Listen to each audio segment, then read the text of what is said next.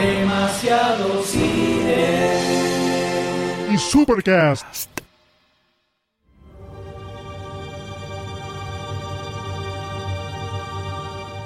Bienvenidos a un nuevo crossover entre Supercast y Demasiado Cine Podcast.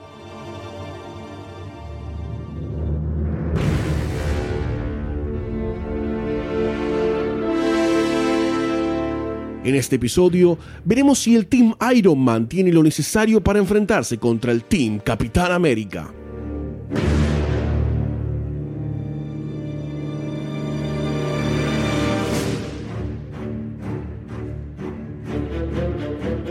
Nuestros seres podcasteros, que son M. Sayus. Goldstein, se unirán en esta batalla de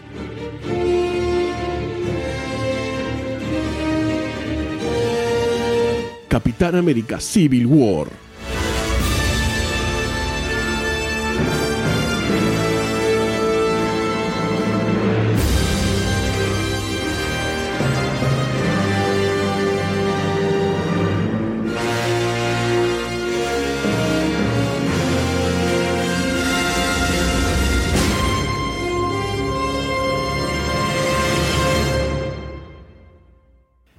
Hace ocho años empezaba un sueño. El sueño de crear un universo, una constelación de personajes donde a lo largo del tiempo se fueran entrecruzando, fueran creciendo, se fuera expandiendo. Qué hermoso lo que decís. Y en ese camino, de paso, hacerse multimillonarios y romper todos los récords existentes en la historia del cine, ¿no? Sí, sí. Sí. Empezó tímidamente, como un chiste casi al final de Iron Man en el 2008, y fue evolucionando muy de a poquito. Vinieron el increíble Hulk, Mm. Iron Man 2, Oh, sí. Thor, uf, el Capitán América, Mm. Mm, y lo impensado, lo increíble, lo sorprendente, Thor 2. los Vengadores. Así se cerraba una etapa y comenzaba otra, donde el universo se expande y crece. Y las bóvedas Iron también. Man 3, Thor 2, Capitán América Winter Soldier. El universo explota, cobra vida propia, es imparable. Guardianes de la Galaxia, Avengers la Era de Ultron, Ant-Man. Termina la fase 2 y no se detiene, no tiene techo. Fase Pasaron 2. 12 películas y todavía sigue adelante con más, mucho más Llueve dinero, Más, Sayus. más. y llega al fin de un ciclo. Es el comienzo de la tercera fase. Un momento en el que cambia el status quo. Donde amistades ya no serán lo mismo que antes. Taratatán. Donde el mundo reacciona ante este nuevo universo. Y donde contratos se van terminando para dar lugar a otros. Hay gente que tiene que gente. morir. Porque llegó la hora de la guerra civil. They're coming for you. I'm not the one that needs to watch their back. This doesn't have to end in a fight, Tony. You just started a war.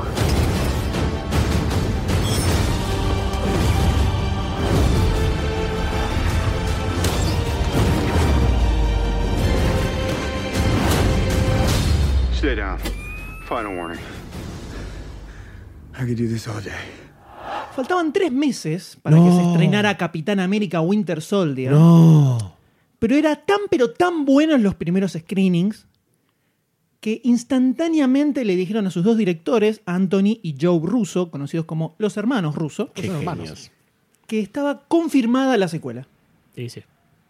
A los directores se le sumaron los mismos guionistas, Christopher Marcus y Stephen McFreely, o sea que teníamos otra vez al Dream Team preparando la próxima película. Cuánta gloria, Sayus, cuánta gloria. Increíble. La idea principal, obviamente, era agarrar la historia del Winter Soldier, que había quedado abierta en la película anterior, y darle un cierre lindo con moñito.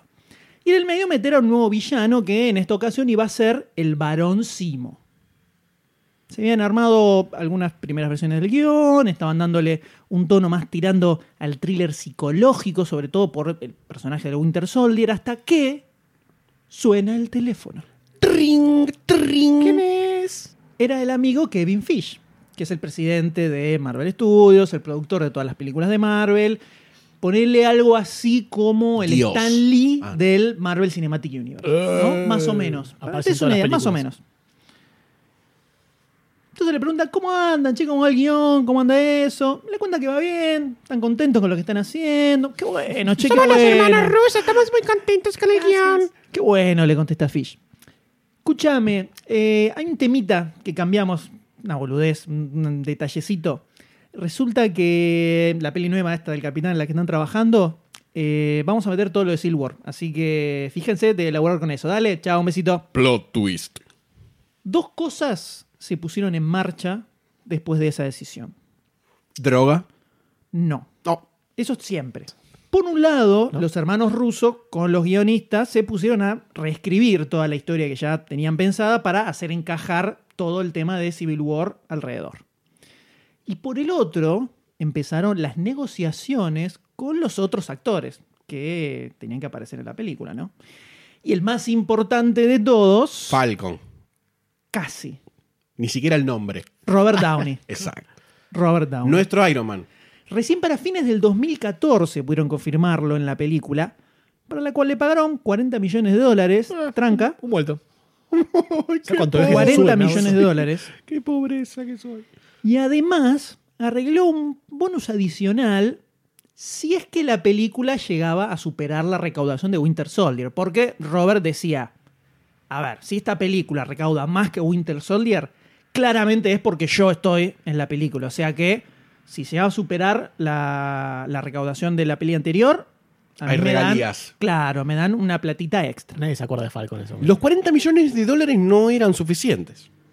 Hay un bonus extra. Pobres. El resto de los actores no fueron muy difíciles de enganchar, eh, por supuesto. Falcon, hay coca. Se anunció que la película iba a ser Civil War. Todos nos pusimos contentos. Hasta que de pronto What? Sucedió algo inesperado totalmente. Lo impensado. Noviembre de 2014. Un hacker ingresa a las computadoras de Sony Pictures ¿Carlín Calvo? y se roba un montón de información. Oh, mi Dios. Oh, mi Dios. Entre todo eso, había un montón de emails entre ejecutivos de Sony Mm. y en algunos en particular había algo que incluso al hacker lo puso como loco. El Fappening. Tan loco que decidió publicar esos emails. Y cuando esos emails vieron la luz, en todo el mundo hubo una explosión atómica de ricota, señores, porque Malver estaba negociando con Sony para incluir a Spider-Man en la película Civil War. Sí, señores, Yo recuerdo la mañana de esa noticia. Sí. lo que todos estaban pidiendo desde hacía años. Spider-Man. Spider-Man. Era Tobey Maguire. El sueño húmedo.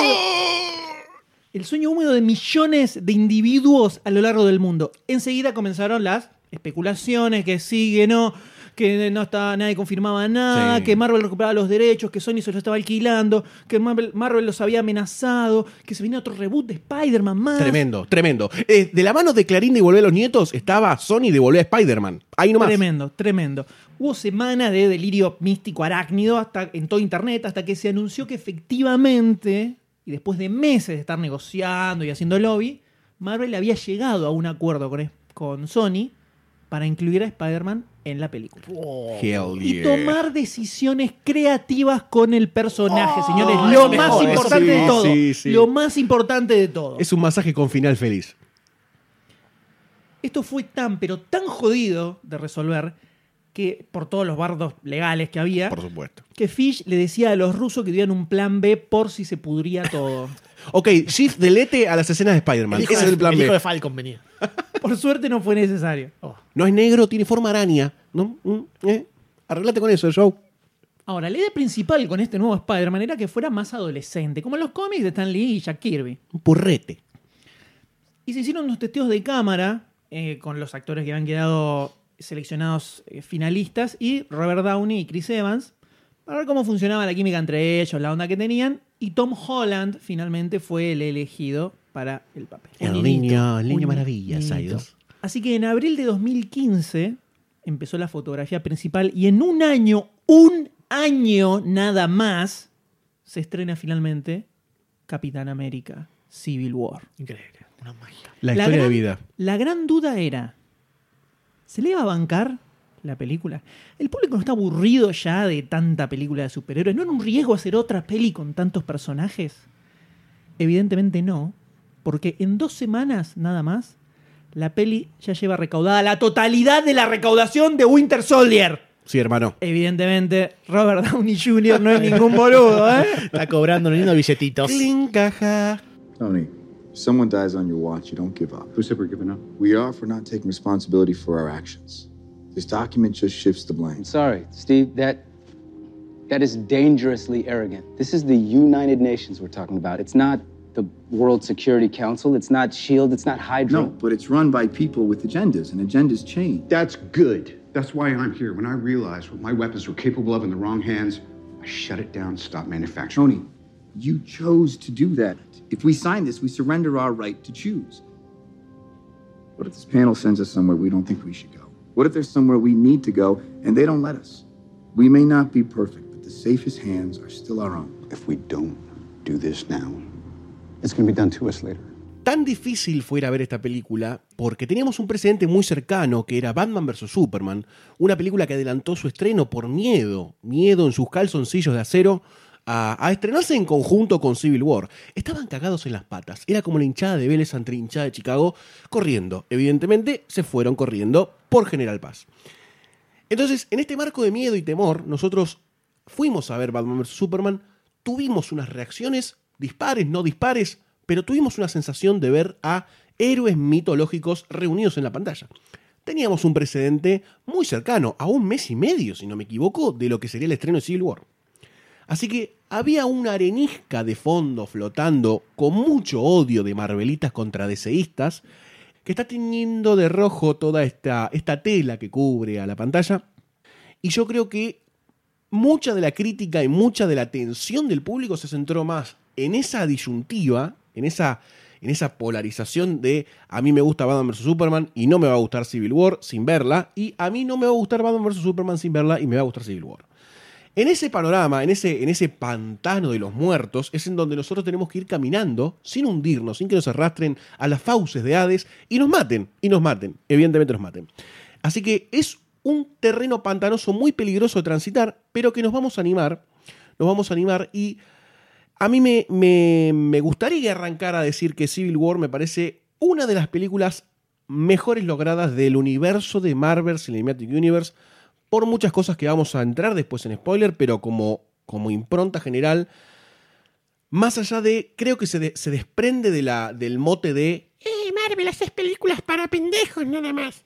se puede desprender de eso en esta película, puede tranquilamente decir, mira, puedo plantear temas un poco más serios, no te digo que va a tratar la cura contra el cáncer, ni gente que se muere de sida en África, ni tampoco una profundidad de, ay, qué, qué ser humano, no, pero me parece que arranca un camino diferente acá para el Marvel Cinematic Universe y me parece que esta es la piedra fundacional, justamente la fase 3, y me parece que todas las películas van a empezar a tener ya otro tinte. O sea, ya tienen una base de gross money de, para juntarla en pala, y creo que la gente ya le está dando un montón de licencias, o, o- o Marvel entendió que la gente le va a dar licencias para que lo hagan, Guardians of the Galaxy fue una gran muestra de eso, Ant-Man, pese a que en esta mesa, en esta mesa mucho no se, no se la bancó, eh, en, la, en la general tuvo mucho apoyo, también, siendo un producto bastante diferente.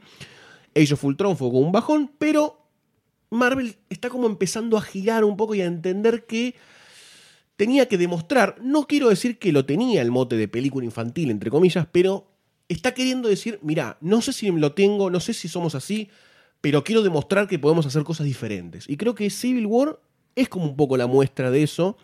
Y me parece que ahí es el logro más importante de la película, ¿no? Desprenderse los motes marvelianos y mostrarte una película que dentro de que es el Capitán América, que ya tiene dos buenas películas en su haber, en su backlash de movies, eh, me parece que lo logra. Y creo que ahí es donde está la, la- piedra mística del Civil War.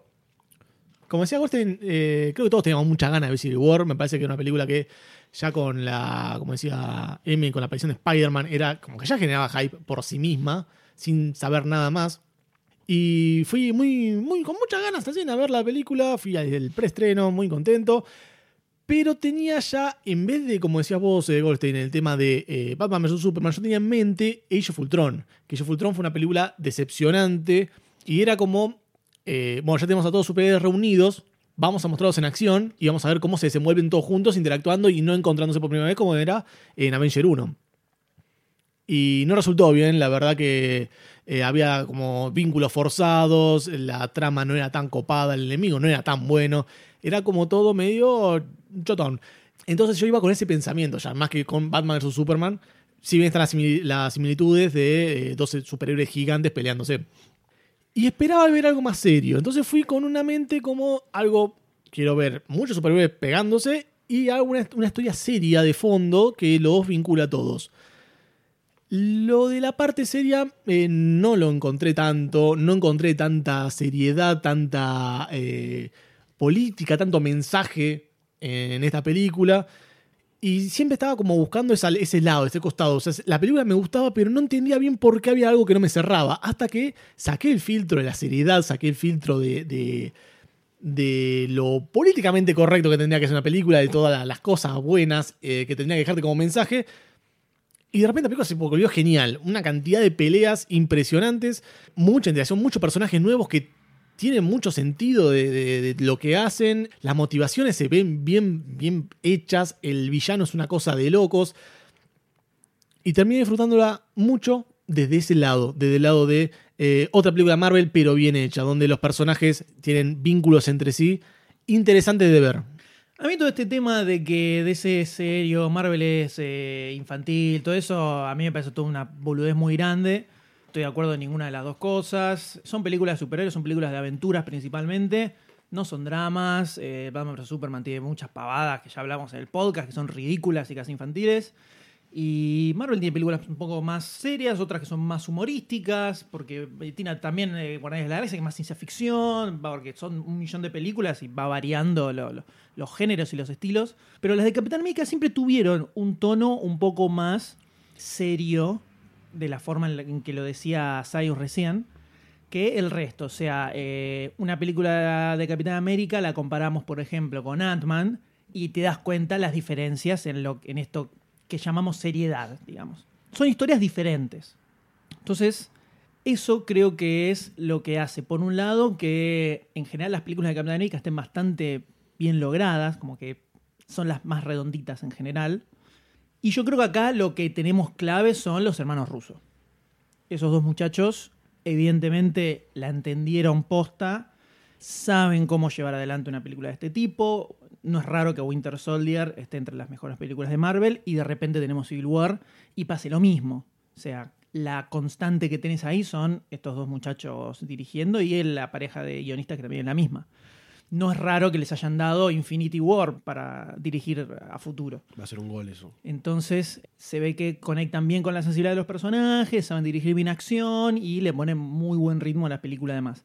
Y la historia de Capitán América, como es un personaje muy importante para Marvel, y, y es como un símbolo de la editorial, y en Estados Unidos, y todo el tema de la guerra, y etcétera, etcétera, eh, no es raro que lo tomen con un poco más de cuidado en cuanto a la historia que, que le, hace- que le hacen atravesar al personaje. Una película que yo disfruté muchísimo, no, creo que es imposible, no tiene punto de comparación con Batman vs. Superman, sobre todo por la- el punto de partida que tienen las dos. En Civil War garpan cosas que venimos viendo hace eh, ocho años. Sí. O sea, verdaderamente en esta película eclosiona una acumulación de relaciones y de situaciones de un montón de películas. Acá me parece que sentimos o nos hizo sentir lo que deberíamos haber sentido en Avenger 2. Totalmente, Sí. totalmente. El pináculo de todo ese recorrido parece que fue, terminó siendo Civil War, que si lo hubiesen planteado, planteado así, hasta hubiese tenido más sentido quizás que no existiese Avenger más allá de la- de la- del problema generado con Tony Stark y Ultron. Pasa que para Avengers evidentemente querían algo de mucha mayor escala, mucho más gigantesco, eh, y por eso Ultron y una ciudad volando que se destruye y todo eso. La destrucción del mundo. Claro, y acá Capitán América, eh, eh, o sea, esta película, si bien es Civil War, tiene una escala mucho más chiquitita, o sea, está, es mucho más reducido todo lo que pasa ahí. Yo creo que oh, es mucho mejor Avengers 2 que la Avengers 2 posta. Pero bueno, desde el punto de vista del estudio, viste, no, tiene que ser mucho más zarpado, espectacular, bla, bla, bla, todo eso. Y hay que ver si no termina superando la recaudación de Avengers 2, ¿eh? porque el, el estreno quedó ahí, ahí, ahí nomás de lo que fue el estreno de Avengers 2. Toca muchas fibras de gente que le gustó diversas películas del Marvel Cinematic Universe, porque te, por ahí te seducen con Spider-Man, por ahí te seducen con Ant-Man, por ahí te seducen con la acción, por ahí te seducen con lo que fue Winter Soldier. Entonces es como que esta película, más que Avengers 2, te reúne a todos los que le gustaron diferentes películas del Marvel Cinematic Universe. Si vos te gustó una partecita, vení que por ahí la disfrutás. A vos te gustó esta otra, vení que va a estar bueno. A vos te gustan los personajes nuevos, vení que va a estar Black Panther. Entonces es como que te meten un montón de ingredientes que los hermanos rusos supieron revolver para que el producto fuese digerible para todos los que le criticaban cosas al Marvel Cinematic Universe. Es como la película que más conforme puede dejar a cualquiera que no le haya gustado una película de estas. Sí, igual recordemos que toda esta pavada de que Marvel para chicos, qué sé yo, empezó hace dos meses cuando se estrenó Batman vs Superman y esta película hace dos años que la vienen laburando. Eh, creo que es un poquito más. Desde Man of Steel, un poquito antes que se viene diciendo ya No, que. Creo no. que de, Desde las bandas de los trailers, creo que de los trailers ya estaba como se veía toda la oscuridad de DC y toda Sí, la luz de Marvel. a Nolan también en ese momento A lo que voy es que es, es- es algo que surgió con Batman vs Superman. Sí. Toda esta discusión. La polarización fuertísima La surge a partir de Batman vs Superman. Y porque lo de Nolan era otra cosa. No, no- Sí, era otra cosa, pero A era lo- como A lo que voy es que no, es que no es que esta película es una respuesta a eso. Esta película se venía haciendo así No, no, no, no, pero o sea, a lo que voy es que esta película desmistifica justamente, o sea, lo destruye ese argumento que para mí también es una pelotudez, pero lo termina haciendo mierda dentro de la ridiculez que es plantear que una película sea para adultos y otra para, para niños, que no tiene sentido, no tiene mucho sentido porque yo puedo ver el laboratorio de Dexter ahora y lo disfruto y lo puede ver una persona de 10 años y también lo disfruta. No tiene sentido ese argumento ya hoy en, en- en la etapa de consumo mundial de cosas. Igual creo que lo más importante de esta película es que se pueda hacer una película de mezcla de superhéroes, de universo de superhéroes, y que resulte muy, muy bien. Y que tenga sentido. Y que tenga sentido. Porque dentro de to- todas las tramas argumentales que se van tocando en la película, se van cosiendo bastante bien para el quilombo que tienen. de- tienen 12 personajes más o menos. Creo que hay un, uno de, los elementos más forzados y más colgados quizás es la introducción de Spider-Man. Pero Spider-Man está tan bien que listo, está bien, me lo fumo, me lo fumo. Tiene una buena presentación también Spider-Man. Muy no sé buena si está presentación. tan así colgado. Es colgada, es colgada que se meta en Civil War. Claro, podría no estar y, y la película funcionaría igual, Exacto. pero la introducción está muy bien Es lograda. está muy bien hecho, está... A lo que voy es que no tiene sentido que Tony Stark vaya... Bueno, eso es spoiler, pero no tiene mucho sentido que Spider-Man esté ahí, pero está todo tan bien hecho que Sí, sí, dale, vale, cuenta. Yo creo que sí tiene sentido dentro de la película, pero después lo vamos a debatir. Sí, sí, por Lo supuesto. vamos a debatir. Eh, me parece que es la película en la que mejor lograron. Bien, tuvieron varias con prueba y error. Mejor lograron mantener un ritmo con mínimamente algo de historia en todos los personajes, porque el problema Sí. cuando tenés una cantidad de personajes muy grande es que a todos tenés que ponerle alguna historia, y ese fue uno de los problemas que tuvo para mí Avengers 2 Sí. que hay personajes que se separan y tienen eh, experiencias aleatorias porque sí, como Thor, con su baño de rayos, porque ah, necesitaban que al pasar algo a Thor. eh, acá tiene mucho más sentido. Y además es una película que está mucho más centrada en las relaciones entre los personajes, vamos a verlo después en spoilers, que en simplemente hay que golpear cosas hasta que Sí. la película termine. Y para mí el punto principal que le llama la atención a la gente ver esta película es el enfrentamiento entre Capitán América y Iron Man, que son los Sí. dos personajes eh, que tienen las películas más exitosas, que más queridos por to- eh, todo el público y eh, Robert Downey Jr. tenía razón que además atrae muchísima Sí. gente el hecho de que su personaje Sí. eh, Es que la película. hay mucha gente que sigue a Iron Man como personaje por la representación de Tony Stark, te guste o no. El tipo es un Obviamente, por supuesto. Y, y- y también lo que en algún momento se decía era como, vamos a ver Capitán América contra Tony Stark, más que Iron Man como, como superhéroe, como héroe, como tipo con un traje de hierro. Eh, entonces, de ahí es donde también se hace interesante el planteo para, para terceros que quizás son ajenos al universo de los superhéroes y que le gustaba a Robert Downey Jr. interpretando a un tipo, a un tipo playboy arrepentido, en cierto punto, con un guita y un poder que era tener un traje. Entonces, cobra cierto sentido para la gente que es ajena a, esto, a este mundo. Es que en realidad es así, en realidad es Steve Rogers Sí. contra Tony Stark, no es Iron Man ni Capitán América. Eso es lo piola que tiene la película. Pero Está muy bien, muy bien llevada, muy bien armada. No se nota que es un, eh, un parche que le hicieron a un guion y algo que sacaron de la galera para tener un título eh, que llame la atención. Y además, y esto lo digo a título completamente personal, por supuesto, Upa, upa. mucho mejor que la porquería de, de cómic que es Civil War, que, es- Ah, bueno. que no tiene sentido. No puedo ni, ni, ni, ni asen- ni asentir Eh, ni Acá discrepar. tiene muchísimo más sentido todo lo que pasa y el enfrentamiento y cómo se terminan dando las cosas que en el cómic, toda la vida. Y además en el cómic, eh, yo lo que había estado le- leyendo para, para venir al podcast con algo de background de información era que en el cómic de Civil War se acota todo a que son vigilantes contra no vigilantes dentro de Estados Unidos. Es como el gobierno de Estados Unidos el que quiere llevar el control. Y acá al expandir la frontera al mundo, le da otra escala un poco más interesante también. Sí, es el gobierno de Estados Unidos que los quería controlar, o sea, eh, no se entiende cómo puedes estar de acuerdo con eso. Claro. En, en- en- ese, o sea, no, no tiene sentido. En Pero cambio, acá acá, es algo de sentido acá, tiene la es- ONU. acá sí es esto, eh, entendés la postura de uno, entendés la postura de otro, y como que los dos tienen cierta eh, Razón. razón. Entonces no es tan fácil decidir. Ahí fue cuando me rompió un poco los huevos la campaña de. ah, no me rompió los huevos, ¿no? Team Cap versus Team Eh, Iron Man. marketing. Es algo de marketing. Está, Está bien, bien. está bien hecha, Pero bien vamos armada. a. va- obvio, está re bien armada. Pero vamos a hablar de eso a- apropiado a la película. No podría elegir eh, tan sencillamente un, un team. Más allá de que te guste pero- uno más que el otro. Y pero por eso tiene sentido enfrentarlo. Por eso está muy bueno, por eso está muy bueno, que es...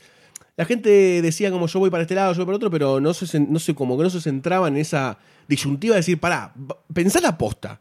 ¿Qué te pasaría a vos como un ser humano que, que le sucede esto? Que se plantea en la película tres o cuatro veces, con los diferentes dramas que fueron sucediendo en los accionarios de los Avengers, y ahí es cuando, sí- ahí es cuando yo le decía a Sayus que era como.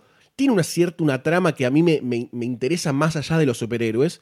Que, que está bueno. No, digo- no- no digo ni que sea adulto, ni que sea oscuro, ni que, ni que sea el payaso Ronald de McDonald's. Me, me entusiasma ver que hay por, por lo menos atisbos de tratar otros temas en las películas de superhéroes. A mí me parece que está muy bien la trama esa, el, el- el logro, la vuelta que le dieron, porque no era la identidad de los superhéroes ahora, era o estar al- aliados al gobierno, al, al gobierno no, a la ONU, o desaparecer o retirarse.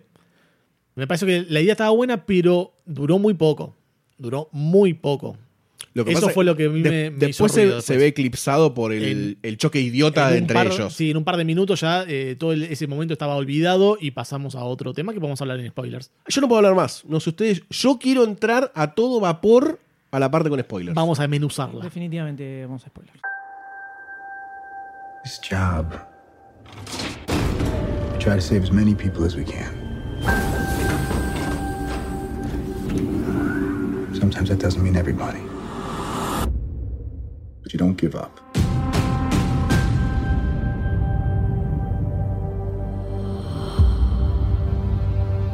New York. Washington, D.C. Sokovia. Okay, that's enough. Captain, people are afraid. Creo que la película arranca con una piña en la boca del estómago y te deja sin aire. Realmente sin aire. Creo que si no es una de las escenas de acción que más disfruté de todo el Marvel Cinematic Universe, por un montón de cuestiones. Por el ritmo que tiene la escena que va increciendo de a poco, que esto es algo que se va a repetir en todas las escenas de acción de la película. Creo que es el ejemplo de Civil War de la escena de acción. Tenés a todos los personajes interpretando el rol que tienen que interpretar en el campo de batalla de esta misión que no parece que tiene una escala global o que tiene peligrosidad mundial, pero que de a poco se va enquilombando de una forma muy interesante y que los héroes estén tan mezclados con la urbe, con la gente, le da una sensación de peligro mucho mayor a la de ver venir 700 millones de aliens por un agujero negro en, arriba de la torre de Tony Stark.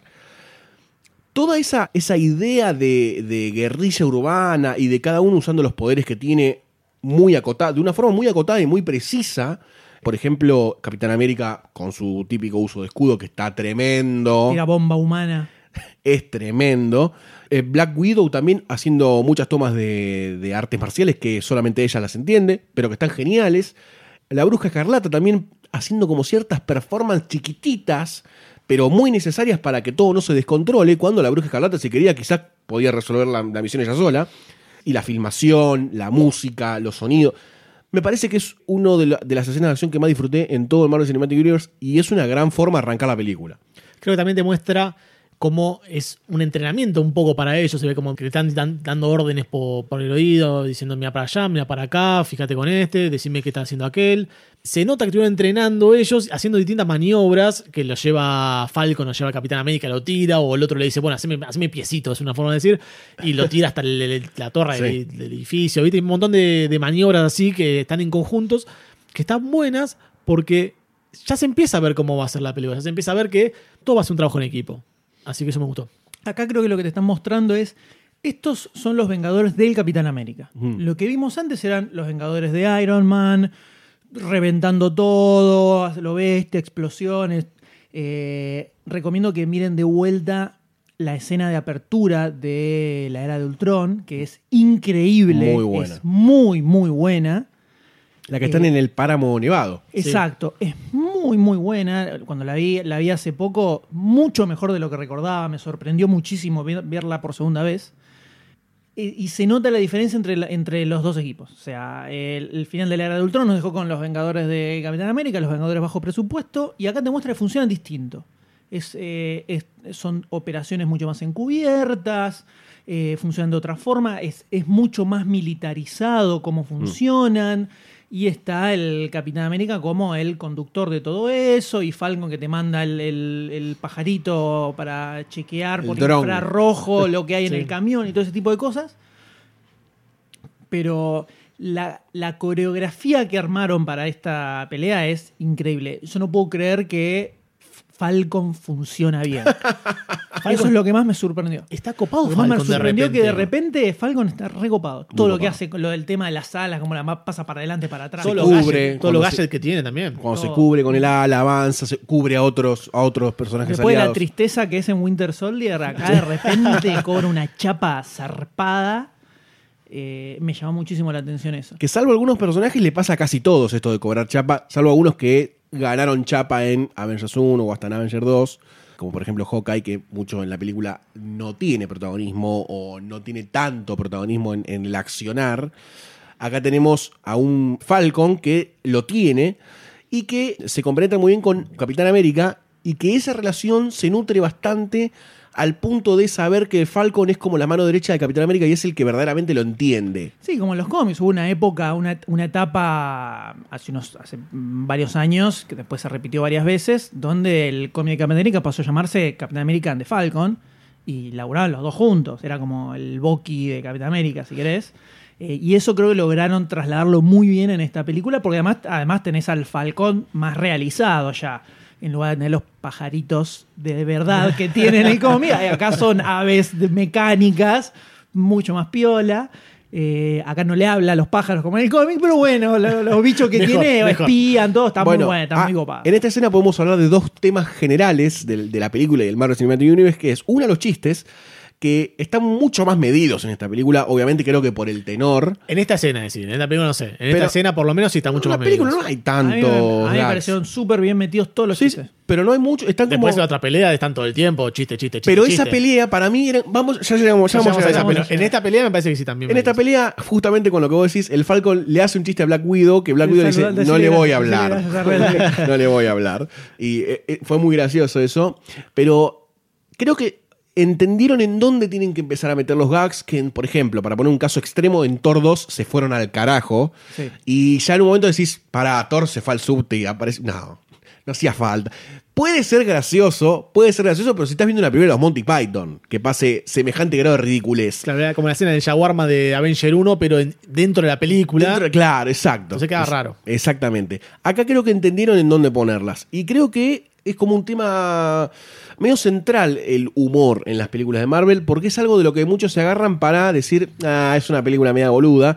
Cosa que para mí no, porque el humor es parte inherente de la vida. A veces estás en situaciones verdaderamente tensionantes y haces un chiste para descomprimir y funciona ese chiste también en la vida real. Y creo que puede pasar. No, pero además en este tipo de películas es lo que te da la escala de las distintas situaciones. Exacto. Cuando estamos hablando de una película de superhéroes, una película de aventuras, no es un drama, entonces hay ciertos mecanismos de narración que funcionan diferente para que justamente sea una película de aventuras y no sea un drama, que no es la idea con la película. Entonces, el, cuando tenés el pequeño chistecito, el pequeño momento de humor, lo que hace eso sobre todo es marcarte un contraste con el momento en que no es de humor, el momento que es más dramático o más serio de la historia. Lo reconoces por esa ida y vuelta que tiene, que como funcionó muy bien con Iron Man, desde la primera Iron Man, hay películas donde se le fue la mano. El- una de las cosas que eh, menos me gustó de Ant-Man es que se le fue, para mi gusto, se fueron de manija con el tema del humor. Entonces de repente te chupa un huevo todo. En Guardianes de la Galaxia creo que está manejado excelentemente bien, Sí, por ejemplo, pero es una película muy diferente, es ciencia ficción, entonces va por otro lado, pero ahí funciona perfecto y es totalmente repleta de humor, es una película humorística, Sí, es, sí. una, es una película cómica y funciona perfectamente bien. Entonces acá creo que está, me pareció súper bien equilibrado todo eso, o tal vez está gozando demasiado y no me importaba nada lo, lo que pasaba y podía poner cualquier chiste y yo decía, ¡Sí, dame todo, papá! Dame el chiste en el pecho, Marvel. Claro, puede ser, puede ser eso también, no lo descarto. Hay otro tema que me parece que se desprende de este comienzo de la película, que es la introducción, me parece a mí, de un gran mercenario, personaje villano, que es Crossbones, que yo no lo conocía por el universo de cómic, pero después al ver diferentes debates en el grupo de Demasiado Cine, que se pueden sumar, facebook.com barra groups barra Demasiado Cine, había mucha gente que decía, eh, pero qué personaje que se desaprovechó, que fue una cagada, que no lo aprovecharon como los cómics.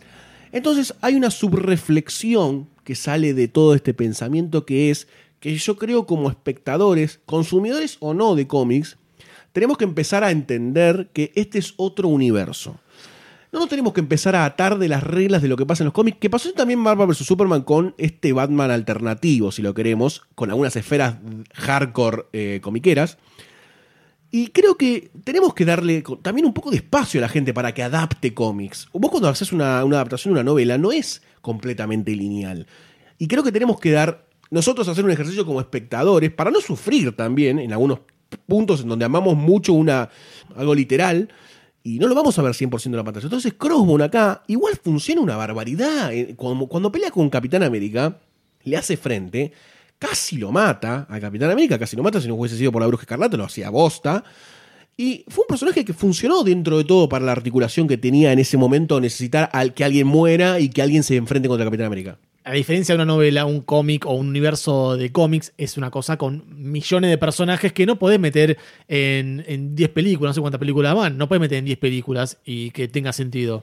Entonces también hay que tener eso. Para mí la muerte de Crossbone al principio de la película ya como delimitó que esto es Civil War, pero no es el Civil War que conoces. Esto es otra cosa. Así que vamos a tomar un montón de licencias que te van a gustar o no te van a gustar, pero vamos a tomarlas. Sí, a ver, Crossbone es un personaje de mierda, no entiendo, quién- no entiendo cómo alguien puede llorar por Crossbone, la verdad que es de recontra de la B, o sea que no, no tiene sentido llorar por Crossbones. Igual lo que la, la gente que vos decís es una ultra hiper minoría del, del fanático extremo de Marvel. Hay mucha Hay gente que se Tenés, quejaba. ¿eh? se bueno, quejaban tenés, eh, revisá tus contactos de Facebook entonces. Pero estamos hablando de una película que recaudó eh, 800 millones de dólares. El porcentaje de fans específicamente de cómic que fueron a ver la película es ínfimo frente al número de espectadores que tuvo la película. Igual Crossbones está y el papel está bueno y lo usan por como el detonante de todo el problema. En, el- Sí. en la Civil War del cómic el problema era que pasa lo mismo, un villano que explota, pero lo que hace es reventar un, un jardín de, de- de chicos. Eso es lo que genera el bardo.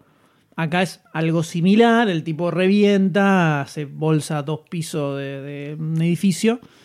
Y es como, es mucho más leve, pero es como que se suma a otro tipo de cosas. Está muy bien, está muy bien pensado y Mm. además, eh, Crossbone, déjate joder. Yo lo, di- yo lo digo como reflexión de este tipo de sistema de adaptación. Yo creo que, sí, sí. Yo creo que el que a esta altura, 12 películas después de Marvel, no entendió que esto es Pero hay una gente que se quejó en Batman vs. Superman, Sí, boludo. mucha gente se quejó en Batman vs Superman, ¿eh? te lo puedo entender. Ah, si claro, querés. ah, No, claro, claro, claro. Fanático. No, a mí me chupa un Te voy a huevo eliminar de mi totalmente. de Facebook. A mí- yo justamente lo que lo hemos comentado en- hace millones de años, a mí me gusta cuando no son tan fieles al cómic. Las películas para ver algo nuevo. Me pasó con eh, Sin City, cuando la fui a ver al cine, la primera Sin City, estaba buenísimo, todo bárbaro, pero las historias estaban calcadas de los cómics, cómics que en su momento leí millones de veces. Entonces era como que era todo lo mismo lo que estaba mirando y le, le faltaba como un poco de chiste a mí. Entonces, eh, a mí me, me gusta cuando adaptan, pero no, cal, no calcan del cómic. No, por eso las películas animadas que están haciendo ahora, que son adaptaciones calcadas de, de los cómics, es medio un embole. Ver la película del Dark Knight, después de haber leído 10 veces el Dark Knight, es como medio aburrido para mí. Eh, pero lo que decía de Batman vs. Superman es porque es la primera película del nuevo Batman y la primera vez que se enfrentan los dos personajes y todo eso. Y entonces hay todo un grupo de fanáticos de esos personajes que no vieron na- nada de eso nunca en el cine. Entonces, ponele que puede ser, pero los de Marvel, ya van 12 películas de Marvel donde se adaptaron millones de cosas después de lo del mandarín. No, no podés quejarte de, de Crossbones. Es justamente lo que yo estoy diciendo. No podés quejarte más. o sea, ya, está. basta. Lo había borrado de mi mente el mandarín ya. Ya está, el que, no, el que no entendió que acá se está adaptando no lo va a entender más, listo, se terminó. Igual Crossbones está, y está bastante bueno el personaje, mejor que en los cómics, entonces pongámonos todos contentos. Y además lo tenés en Winter Soldier a Crossbones, Sí. toda la película. O sea, que le falta la mascarita nada más, pero está. Acá tiene doble máscara, saca una máscara y tiene otra máscara abajo. Un genio. La máscara de la deformidad.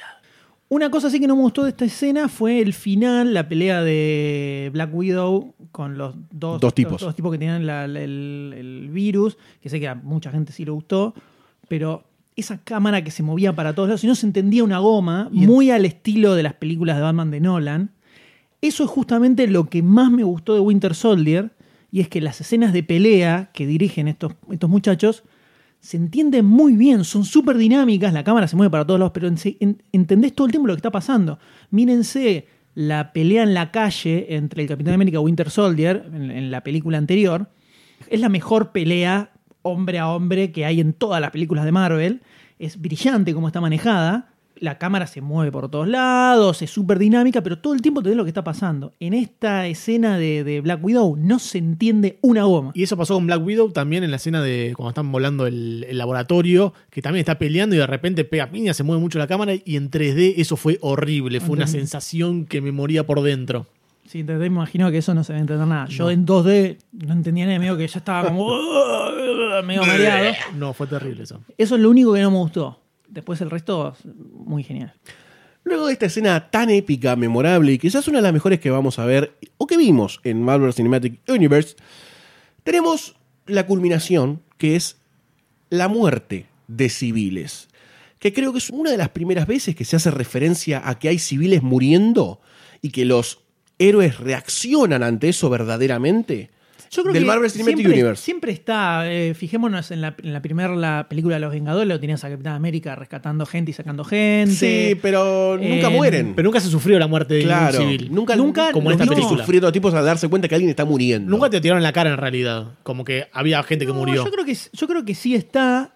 Pasa que acá el tema no es que te dicen, mira, se murió gente. Acá te están diciendo, Se se murió gente por culpa de ustedes. Ese es el, el- Por el- eso- el cambio que hay. Por eso lo que te estoy diciendo es que la reacción de ellos, de la bruja escarlata, al darse cuenta que al levantar a Crossbones y explotar ahí en el quinto cuarto piso y mató a toda la gente que estaba ahí, la mina agarra y se, se ve como una asesina. Se ve como una asesina. Sí, sí. Y, a- y ahí es donde yo dije, ok, acá va a pasar algo en serio con los tipos. Capitán América al toque la mira como diciendo, ya fue, boluda, ya está, ¿qué le vamos a hacer? Mala leche, eh, son negros. Pero dificilísimo. Entonces creo que toda esa, esa, esa mirada entre ellos dos, al darse cuenta que se mandaron una cagada, pareciera ser la primera vez que los ves reflexionar en pantalla y decir, che, pará, estamos haciendo algo mal acá, boludo. Frenemos un toque. Y, ahí es donde para mí dispara eh, o, arranca el tema que más me gustó de la película y que es un tema, no es algo liviano, no, no, no, no es una excusa. Se ve que ya pensaron varias veces. Se ve que Capitán América pasó por eso un- unas cuantas veces al ser un soldado, ponele. Eh, el tema de los civiles, la baja de civiles. Cuando está en la escena donde ella está en el. eh, la bruja Escarlata está en el cuarto, llorando prácticamente por la muerte de estos civiles que viendo las noticias. Viene Capitán América y dice: Bueno, mira, son cosas que pasan. Nosotros no estamos haciendo nada malo. No es que fuimos a matarlos a ellos. Estamos tratando de salvar al- a la humanidad prácticamente. Y da esa impresión como que eh, Capitán América la tiene clara en eso y sabe en lo que está metido, pero eh, trata de mantener al, al equipo en un estado de ánimo correcto. Casi que hasta hace referencia que es daño colateral. Eh, en algún momento, no sé si lo dice con esas palabras, muere, pero. sí, como que es, la- es una onda, bueno, la- una guerra, la gente se muere. Exacto. Claro. Medio así. Vamos a hacer un paréntesis y mencionar muy poquitito el Robert Downey Jr. joven que se ve. Evidentemente pusieron la mitad del presupuesto de efectos sí. y lo pusieron ahí porque después más adelante se ve dónde faltó. Sí. Pero tremendo, tremendo. Muy bien, ese- muy bien, muy bien. Downey Jr. joven que después aparece con su, su padre, su padre viejo, Robert Downey Jr. adulto. Muy border esa escena igual también, ¿eh? Todo muy border. Eh, ¿Por qué lo decís? Me pareció muy border. ¿Qué, qué está haciendo Tony Stark en ese, en ese. O sea, eliminar escenas del. Me parece una boludez. Y es una, es una boludez para contarte que se Sí, murieron en un accidente sí. los padres. Para nombrar a la madre, más que nada. Tenían que, te tenían que mostrar que se murieron en un accidente. Eh, si no se llamaba Marta, pegaba el palo. sí. Muy loco, muy loco ese Robert. Me pareció mejor que el. Que el Spider-Man. Que el no, El que- Hank- el Hank Pym. El Hank Pym de, de Ant-Man. Y también lo habían hecho en, Ca- en Capitán América la primera, cuando mostraron a, al Steve Roger todo flaquito, todo Sí. debilucho. Me acuerdo que también estaba muy bien ahí. Pero ahí era el cuerpo de un pibe con la cabeza de Sí. él. Acá lo agarraron y lo, lo, lo tresdelizaron y viajaron Volvimos a en el los tiempo. 90, boludo, de repente. Muy zarpado, Sí, muy, sí. muy zarpado, muy bueno. Muy puber, muy, muy lechoso, muy virginal también. Pero ¿no? pasa que justo un par de días antes de ver la película había enganchado en Twitter una foto de Robert Downey Jr. de joven. Y estaba igual, pero, pero eh, espeluznantemente igual. Se ve que le pusieron mucho huevo, muy zarpado. Y todo esto lleva a el nudo central de la película, cuando viene el general Ross, que lo trae, lo resucitan del increíble Hulk, ¿eh? Es un dato, eh, está bueno que hayan tomado al Sí, mismo muy actor bueno. y les empieza a mostrar todas las escenas de destrucción y todo el quilombo que hicieron, es como que te cuesta decir, ah, este tipo está re equivocado. Te, mueve un poquito la estantería cuando empiezan a poner, bueno, esto pasó acá, y esto acá, y esto acá, y esto acá. Empezás a sumar y decís, ah, bueno, acá hay miles y miles y miles de personas que murieron. A, a mí me sentí en ese momento como que, mira, hay un agujero negro que está trayendo a alguien de otro lado del universo. Puede haber un par de bajas civiles. Eso es, es entendible. Pero cuando vino la parte de ellos, Fultron era como, ya está, loco, acá están hasta las manos porque esto es su culpa. Cagaron, chicos. Sí, ahí no, ahí Ahí no hay está, excusa. no hay eh, excusa, por- Eh, Tony, ¿qué hiciste, boludo? Dale. Activaste el Ultron sin querer. Y ahí es donde uno también siente la disyuntiva. O por lo menos ahí yo dije, claro, acá no es tan fácil decidir Team Cap o Team Iron Man, ¿no? Es como. Quizás estaría bueno que firmen. ¿Viste? Te- lo pensás como algo que está pasando en el mundo real. Vos sos una persona. Está bien, de golpe te invaden a alguien y tenés ganas de que alguien te cuide también, ¿no? El orto un poco. Pero si, no sé, hay otro tipo de problemas, ¿quién los cuida? ¿Quién? Es como el- la, la disyuntiva vigilantis contra si los Policía. contra policía sí, o, o gente no vigilante, ¿no?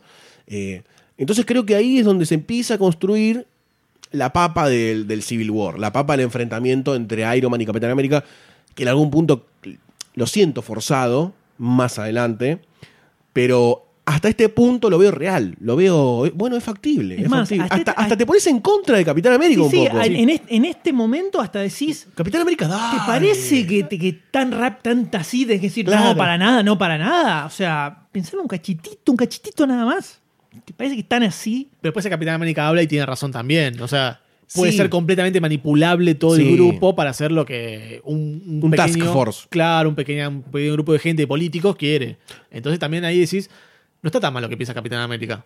Creo que eso de ponerte más en, en sintonía con el Capitán América te pasa cuando Tony Stark lo trata de convencer y el Capitán América argumenta un poquitito más eh, su postura, más tranquilo y casi que firma. Ahí es donde vos decís, no, ok, hay dos posturas y me parece que los dos tienen razón. Recién ahí es donde yo me acomodé y dije, ok, no sé qué hacer. Ahí fue cuando me pasó que dije, Civil War cobra sentido porque las dos posturas son igual de, de valederas en cierto punto. Visión tira una frase muy piola, que en los cómics usa mucho siempre, que es que les dice, tengo una ecuación para, para darles, y le dice, mira, desde que apareció, desde que Tony dijo que él era Iron Man hace tantos años, las, eh, eh, La las cantidad de metahumanos, las o- cosas a las que se fueron eh, enfrentando fue subiendo exponencialmente a medida que iban apareciendo más personas con poderes especiales.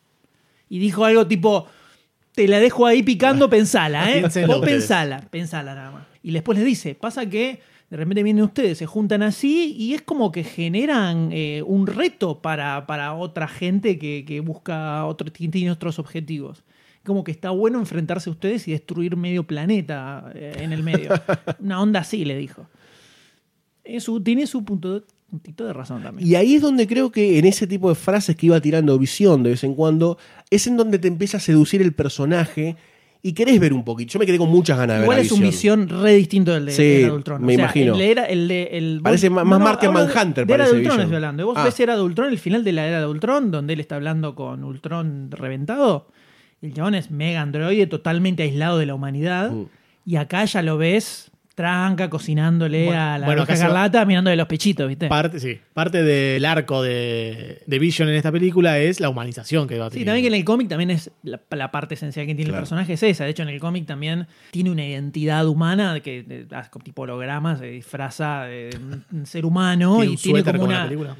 No, no, se cambia toda la cara, todo y tiene una identidad con nombre y apellido y amigos. Y, Muy bueno. y- pero todo totalmente por afuera de lo que son los Vengadores. No es que sale con ellos. Como que ellos no lo, no lo, no lo conocen o no lo siguen muy de cerca y tiene su propio por experimentar cómo es ser un humano de verdad y sale a un barcito y habla con amigos. Así, Me reimagino un Creo que todos, spin-off. todos de- tenemos un Sí. Vision en el grupo, me parece siempre. siempre un Vision. Hoy no está grabando con nosotros. Pero sí, sería muy interesante ver un spin-off de Vision en algún punto. Pasa que me parece que ya está preparado para lo cósmico. Vision. Sí, sí, no, no, no creo que se va. No creo que Me bancaría una miniserie de Vision, ¿eh? Cinco capítulos de que me lo muestren en la vida cotidiana, de cocinándose algo, boludeando por ahí. Y todo esto, todo este debate termina llevando a que, bueno, los que van a firmar este, este tratado con las Naciones Unidas, que tiene mucho más sentido que sea las Naciones Unidas a que sea solamente el gobierno norteamericano. Ahí en ese caso es más fácil ponerte al lado del Capitán América. Claro. Por obvias razones, ¿viste? Armas de destrucción masiva, todo eso. Estados Unidos. Es Guerra, complicado. guerra, guerra. Eh, en cambio acá eh, lo ves a Tichaca hablando por televisión diciendo "Ah, reventaron a los pibes, loco, alguien piensa en los niños. La revolución del pueblo. Claro, entonces eh, viene la escena en la que aparece un personaje, un personaje clave en este universo. Creo que teníamos en nuestro top 5 de grones del Marvel Cinematic Universe, había uno que estaba muy arriba en el primer puesto, Sí, que es Heimdall. obvio. El Idris Verga enorme Gendal. Elba. que, que creo que voy a aventurar ¡No! que ¡Blasfemia! fue destronado en esta película. Sí, boludo, sí, voy a aventurar que fue destronado en esta película por ¡Germindal! Black fucking Panther. I suppose neither of us is used to the spotlight. Well, it's not always so flattering. You seem to be doing all right so far.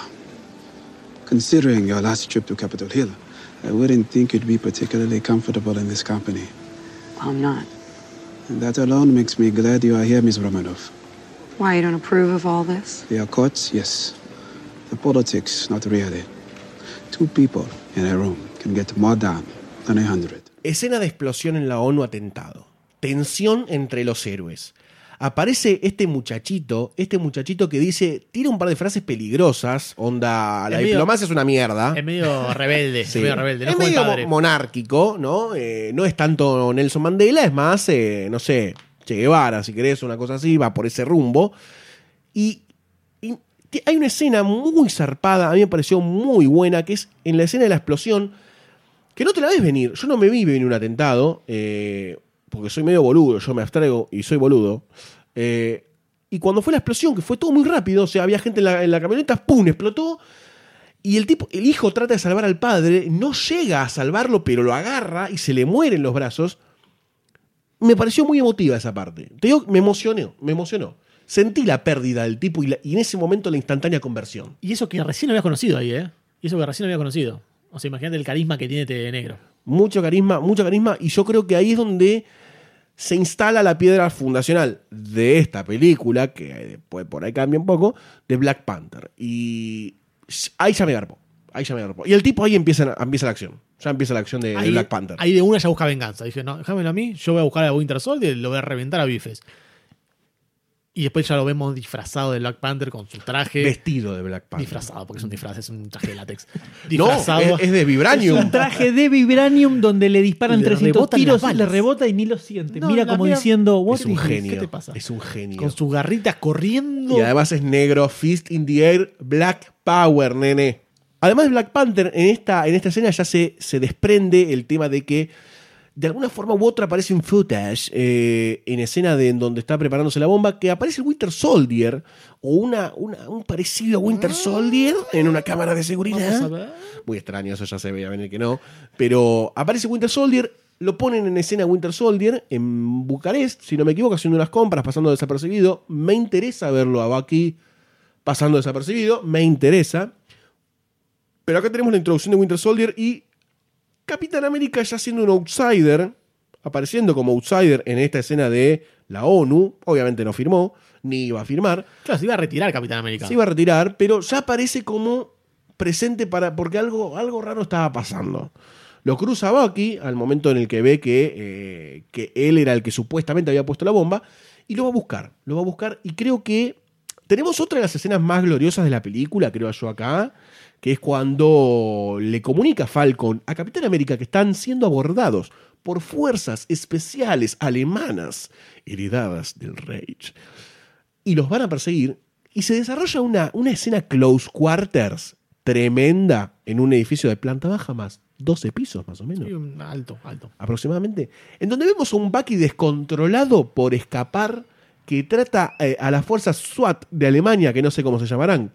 Y creo que esta es otra de las acciones que solamente con Capitán América y Bucky funciona en todo sentido y termina en una persecución de alta velocidad corriendo, casi. Eh, no sé si quieren hacer algún hincapié en esta escena que también está muy buena y es bastante diferente a la, escena principal porque es una persecución. Acá en esta escena se ve también como Capitán América eh, no quiere lastimar a los soldados que están viniendo, a la policía que están viniendo, a este grupo de, de- de combate. Y Bucky sí le chupa un huevo. Los revolea por todos lados y Capitán América los agarra de acá, los agarra de acá, trata de salvarlos a, la mayor cantidad que puede. sin perderlo. Sin perder, perder el ojo de Bucky como está escapándose. Aparece Falcon también, unos segunditos. Sí. Aparece Falcon un ratito nomás, un chiquitito. Y acá vemos la primera aparición de Black Panther como Black Panther En acción. enfrentándose a Bucky y como le, da tres cachetazos y lo deja medio bobo en un momento. Y después empieza a seguir la, persecución por la, la de dentro de la autopista. Una escena muy, muy buena, toda la pelea, eh, como decía vos, los quarter, así en, en lugares cerrados, en la escalera, como van bajando, van subiendo. No sé, no me acuerdo si subían o bajaban. Pero se van reventando todo el tiempo de trompadas y van apareciendo un montón de soldados por todos lados. Me gustó mucho, me gustó mucho. Interactúa mucho además con, con el escenario, cosa que en la primera no pasaba. Acá utilizan mucho las barandas, saltar, engancharse, utilizan el gear o el, el equipamiento de los otros para, no sé, colgarse, los atan, los atan con esposas, se tiran con lianas. Lianas no son porque no es la selva, pero son cuerdas, ponele, de carbono, 14, no sé qué, no sé, Kevlar. Rompieron 13 antes. Así que tiene todo este tema de. Y acá es donde siempre vamos a, a entender que va a funcionar la acción de los héroes que no son cósmicos. Eh, más allá que en algún momento aparezca Thanos y aparezca Thor y aparezca Hulk y Red Hulk o quien carajo sea, siempre van a hacer funcionar la escala peatonal de la acción. Y eso es algo que a mí me entusiasma porque cualquier héroe puede funcionar. No hace falta que Iron Man vuele por los aires con una bomba atómica en el hombro y la haga explotar en una nave espacial. Eh, y acá es donde me emociona verdaderamente el, el hecho de, ok, ok, ok, existe Avengers 1, eh, existe Guardians of the Galaxy, existe esto también, y es como que tenemos el espectro de cualquier tipo de acción de superhéroes. Y creo que eso también es un punto bueno que tiene las películas de Capitán América, que son más eh, combate cuerpo a cuerpo entre personas muy poderosas, pero no súper, súper grosos.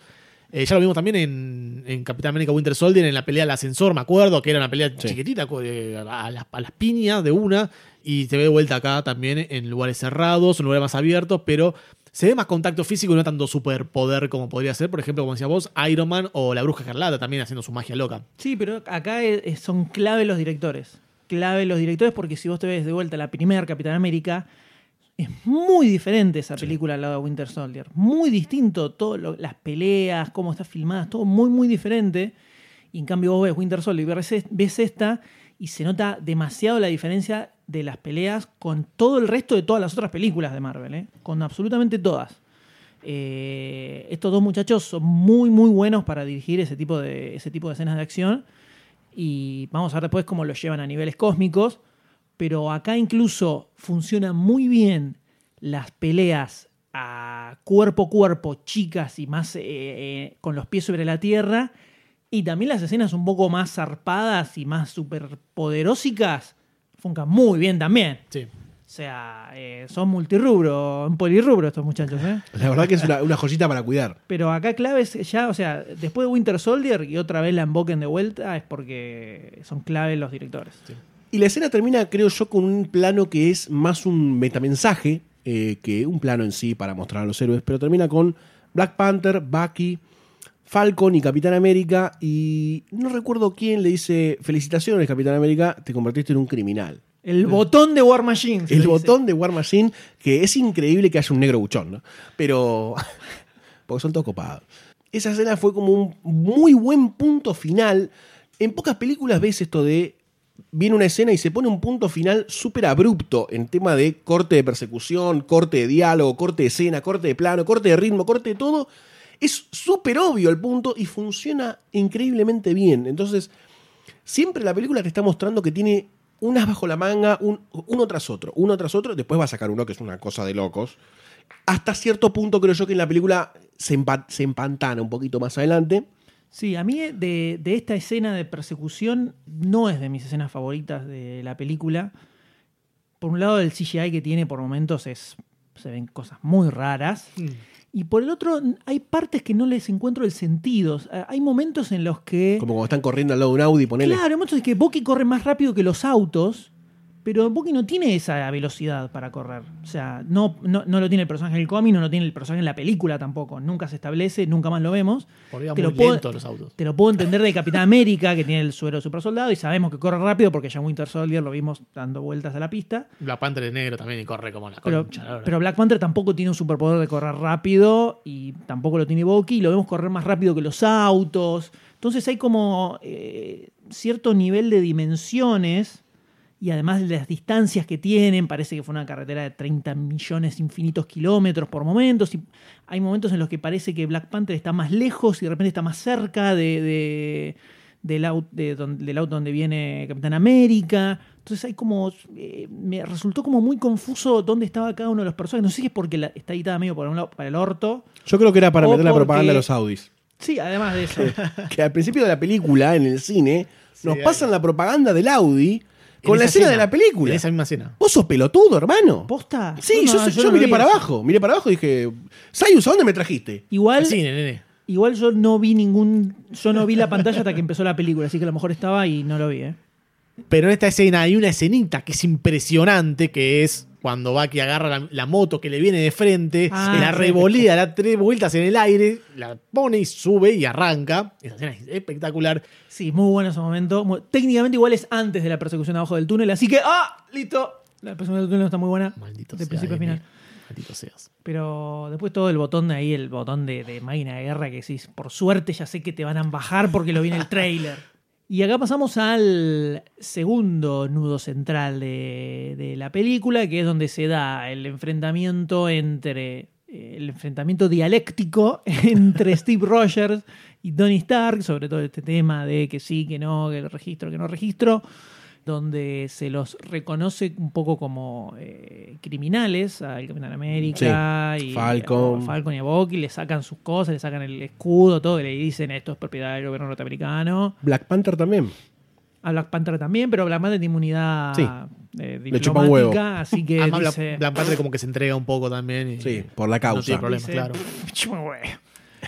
Y vemos la aparición un poco más concreta del subvillano o el villano de la película, que es el Barón Simo, que lo, momentitos tuvo, que se nota que estaba buscando Sí. este, todo el, el backlog del Winter Soldier, hasta que llega a estar frente a frente con él. My father lived outside the city. I thought we would be safe there. My son was excited. He could see the Iron Man from the car window. I told my wife, don't worry. They're fighting in the city. We're miles from harm. And the dust cleared. and the screaming stopped. It took me two days until I found their bodies. My father, still holding my wife and son in his arms. And the Avengers, they went home. I knew I couldn't kill them. More powerful men than me have tried. But if I could get them to kill each other, Y ya tenemos a, a Simo en este papel que es sorprendente lo que hace. ¿Por qué, te gustó. ¿Por qué te gustó tanto? Porque he visto y oído y leído y todo varias críticas a Simo como que era un villano bastante pelotudo. A mí me parece que es el único que logra el objetivo que tiene. Es el único villano en todo Marvel que logra lo que quiere hacer y tiene un, objetivo que es no es conquistar el mundo porque sí, no es ver el mundo arder porque está loco, sino quiere un objetivo fijo por su motivación. El tipo vio a toda su familia morir, de, de hecho lo vemos a lo largo de la película escuchando un mensaje de, Sí. de cosas que no entendés bien lo que es y al final de la película entendés y decís, ah, con razón, tantas escenas que vimos. qué dolor! Entonces el tipo no era un tipo malo, no era un tipo loco, Loco. era un tipo muy inteligente, con muchos contactos. Se, se ve que Sokovia, se- So- Sokorovia, ¿cómo se llamaba el país? que se- Sokovia. Sokovia era parte de esta Unión Soviética que tenía con, con, con todo el tema de Hydra, ¿viste? con todo el tema de Winter Soldier. Entonces podía tener un par de contactos ahí copados donde buscar y saber a qué buscar. Entonces lo, lo vi como un tipo muy inteligente, con un objetivo muy, En claro. muy claro, exactamente, y que terminó logrando. Al final, de hecho, cuando lo encierran y le terminan diciendo, che, ¿a ¿qué tal? eh? Te salió todo como el orto, ¿no? Y chabón dice, ah, sí, me salió todo como el orto, ¿estás seguro? ¿Eh? Y tiene sentido, el tipo logró separar a, lo- a los Avengers, así que me parece un, excelente villano, me parece un excelente villano, y también siempre con un halo de misterio que no entendés bien lo que va a hacer. De hecho, está el, plot twist al final de la película que decís, ah, mirá que más grosso todavía que ese tipo, porque eh, lo que todos esperábamos no fue y terminó siendo algo que les resultó mejor todavía. Sí, a mí lo que me fue, me fue levantando a medida que la película iba pasando, luego de haberla visto, ¿no? Evidentemente cuando me fui del cine, que me pareció un no, no me pareció un villano, me pareció un, un daño colateral de los Avengers. Me pareció un tipo que se transforma en terrorista o, o- o que tiene una misión porque era un soldado, él es un ex soldado, y entiende las cosas como misiones y, y lo entendió así y dijo, yo a estos tipos los tengo que dividir.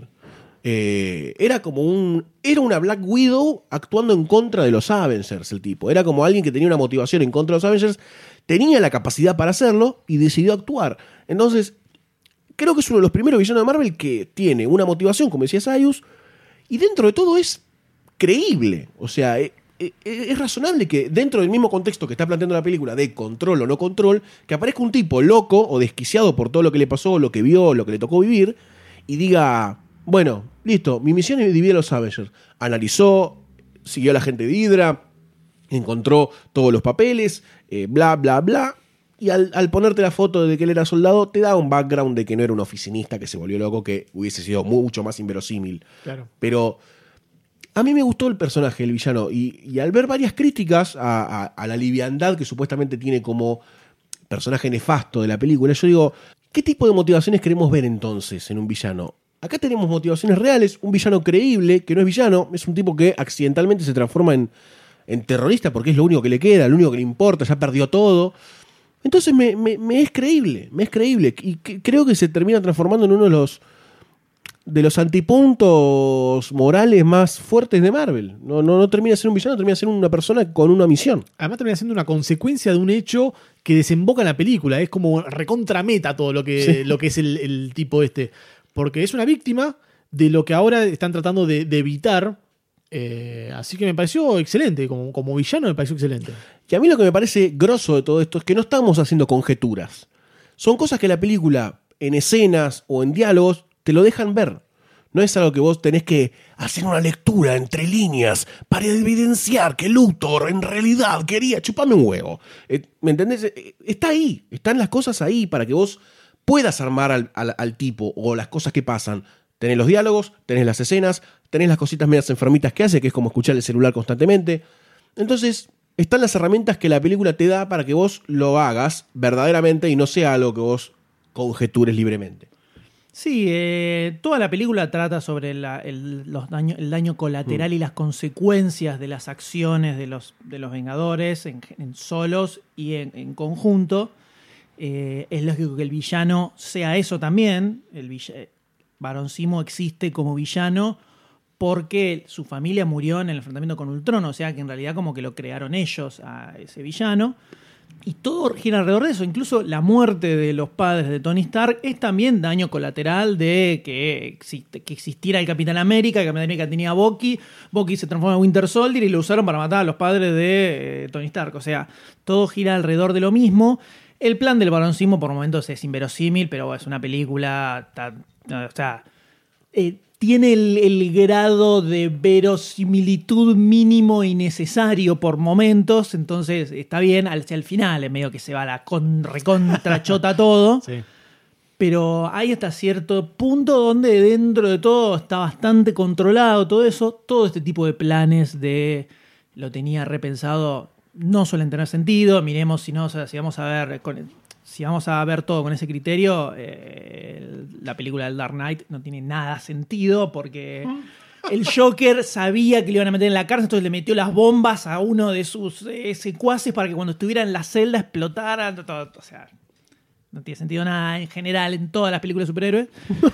Eh, acá, dentro de todo, está bastante bien. Igual es un personaje que eh, no, mucho en general no me genera el- la caracterización del El personaje tipo. en sí. O sea, Pero el- sí lo que hace por ahí. lo, y lo que hace es lo que mueve toda la película. Eso obviamente. Pero la, per- la caracterización que tiene Sí. es como que se me hizo un toque genérica. No te estoy diciendo el ex Luthor de... Jesse No, no, ta. ¿eh? Ni a palo Es estoy pidiendo extremo eso. completamente. Ni a palo estoy pidiendo eso. Pero es como que por momentos era medio genérico. Tal vez es parte del chiste. O gris, es un gris, es como un tipo que puede pasar Es que, desapercibido en toda la es que- película. es que tal vez es parte, parte del chiste que justamente no es. eh, ¿Estás teniendo una epifanía? Thanos. Estoy eh, Elaborando la debatiéndolo, eh, en vivo. No, viéndolo del otro lado, tal vez es parte de la idea, que no es justamente, estamos hablando de las repercusiones que tienen con la gente real, en el mundo real. Entonces, la idea de que el villano no es Thanos o un ser super cósmico, sino que es un flaco normal, totalmente normal, y no tiene nada excéntrico, ni extraño, ni bizarro, es un poco parte del chiste. También puede ser. El tema es que no me quedo con, oh, Barón Simo, eh, eh". Tiene eso, tiene le- como que no tiene ningún chiste comiqueril, digamos, Sí. que como el que te lo puedas quedar. No van a sacar el muñequito del Barón Simo, claramente. No. No. Bueno, No, no es Loki. Claro, no es Loki. Que Loki sí está bueno, Claro, tiene no, onda, es más tiene claro, su, más canchero, su- Pintoresco. Claro, y como que tiene sus cosas particulares que son de Loki. O sea, vos podés describir a Loki como personaje y podés identificarlo frente a todo el resto de los personajes y es como individual. Y a este, este chabón es como un flaco. O sea, podías. Ni siquiera el actor me pareció como que sumaba mucho. Creo que es un poco Creo lo que se buscaba podía- igual. puede- Alguien Puede como- ser, pero me parece que podías poner a cualquier otro actor que más Sí. o menos actúe bien y, y pasaba. Querías a Michael qué Fassbender, sé querías. yo. ¿A quién querías? Obvio, siempre quería Michael Fassbender. Si, si hubieran puesto a Michael Fassbender. Ahí sería otra cosa. Y ahí Tres estamos veces, hablando de uno de los mejores villanos de todo el- el Marvel Cinematic Universe. O sea, ¿viste? Tampoco la idea es que eclipse a los protagonistas de la película. Dejando de hablar de Michael Fassbender un poco, el general Simo acá se descubre cuál era uno de los submisiones que tenía, que era encontrar este librito de anotaciones de Winter Soldier y encontrar el código que activara a Winter Soldier. Sí, en realidad el objetivo que tenía era conocer lo que pasó en la misión esa del 90 y pico. En agosto del 90 y pico. 91. tuvo que terminar eh, usando los códigos de Winter Soldier porque la otra persona que estaba viva, que conocía de la misión, no le dijo nada, entonces tuvo que hacer todo esa, ese bardo gigante que ahí donde ya empieza a dejarte tener un poco de sentido porque estás en el medio de una unidad de, seguridad internacional súper zarpada y que aparezca un flaco aleatorio diciendo, hola, yo soy el psicólogo de uno de los seres vivos más peligrosos del planeta. Dale, pasá, te dejamos solo con él. Bueno, también se, cort- empieza a- se se cortó puede- la luz y no tenían un generador ahí. de- tampoco busquemos, Por la- eso, ¿viste? tampoco También. busquemos el pelo de huevo. Lo que llega de una forma muy eh, importuna. Igual también me chumo vos porque toda la escena está buenísima. o sea, Sí, está muy buena la escena en donde él activa a Winter Esa está Soldier. muy buena. Winter Soldier tratando de evitar que Que eso se da suceda. cuenta de lo que está haciendo. Exactamente, y cuando sucede se transforma. Muy violento igual. Antes que, se- antes que suceda ya está muy violento, que rompe todo y justo en el momento que le pone una piña... Y es una película, si no, le no hubiese pasado le así. dice, no sé qué le dice, no me acuerdo, pero dice palabras medio random. Y Vagón de carga era la última. Sí, bajón de carga. acá tenemos otra, otra escena de acción close quarter, que no es una escena fuelle, más que nada para mí.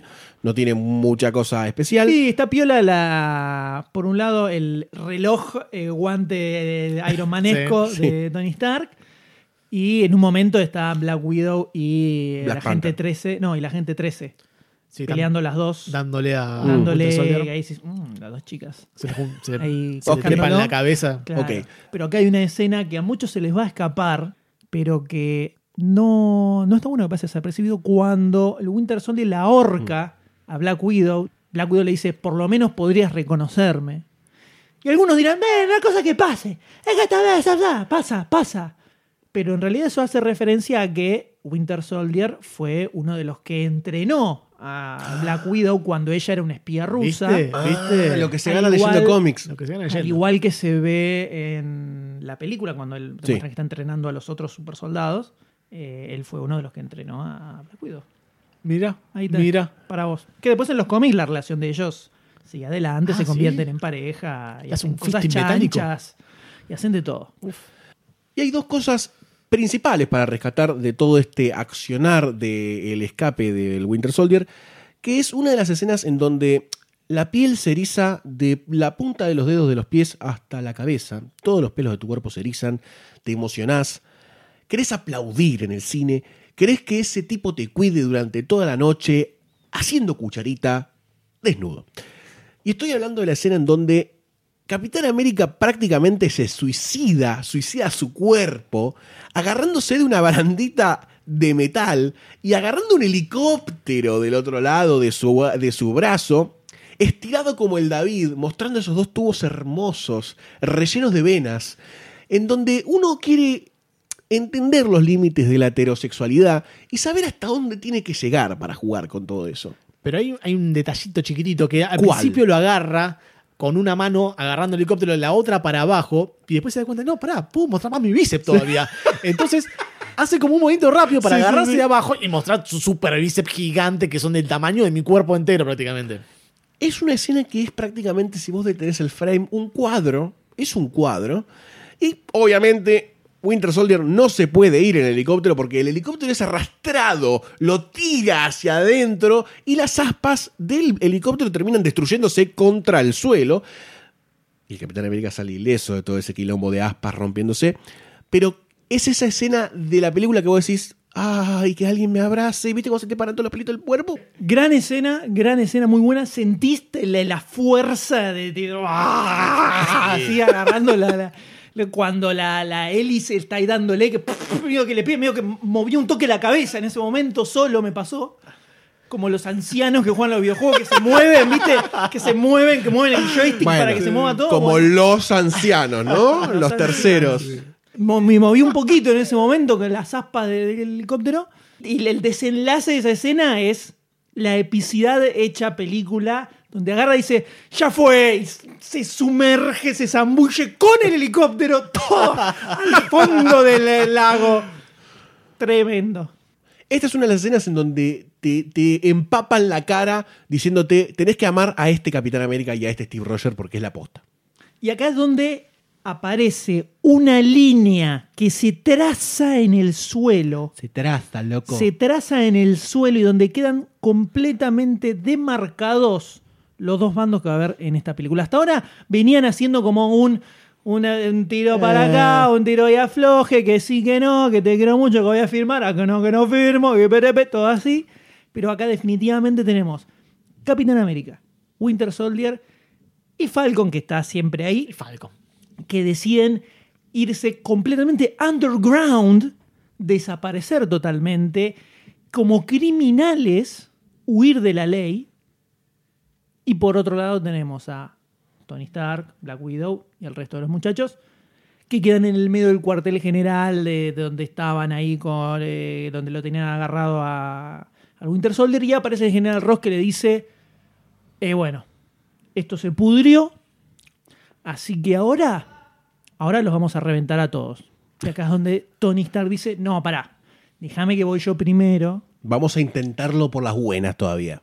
Y, y yo te aseguro que en, tan- en 72 horas te lo tengo acá. Ross le dice, tenés 36. Y acá es donde se plantea el enfrentamiento entre los dos bandos de personajes. How about our other recruit? He's raring to go. Had to put a little coffee in him, but he should be good.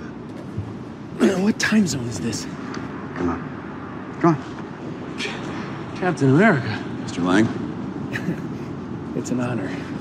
I'm shaking your hand too long. Wow, this is awesome. Captain America. I know you too. You're great.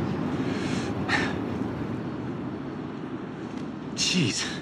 Ah, look, I want to say, I know you know a lot of super people, so thanks for thanking of me. They tell you what we're up against? Something about some psycho assassins?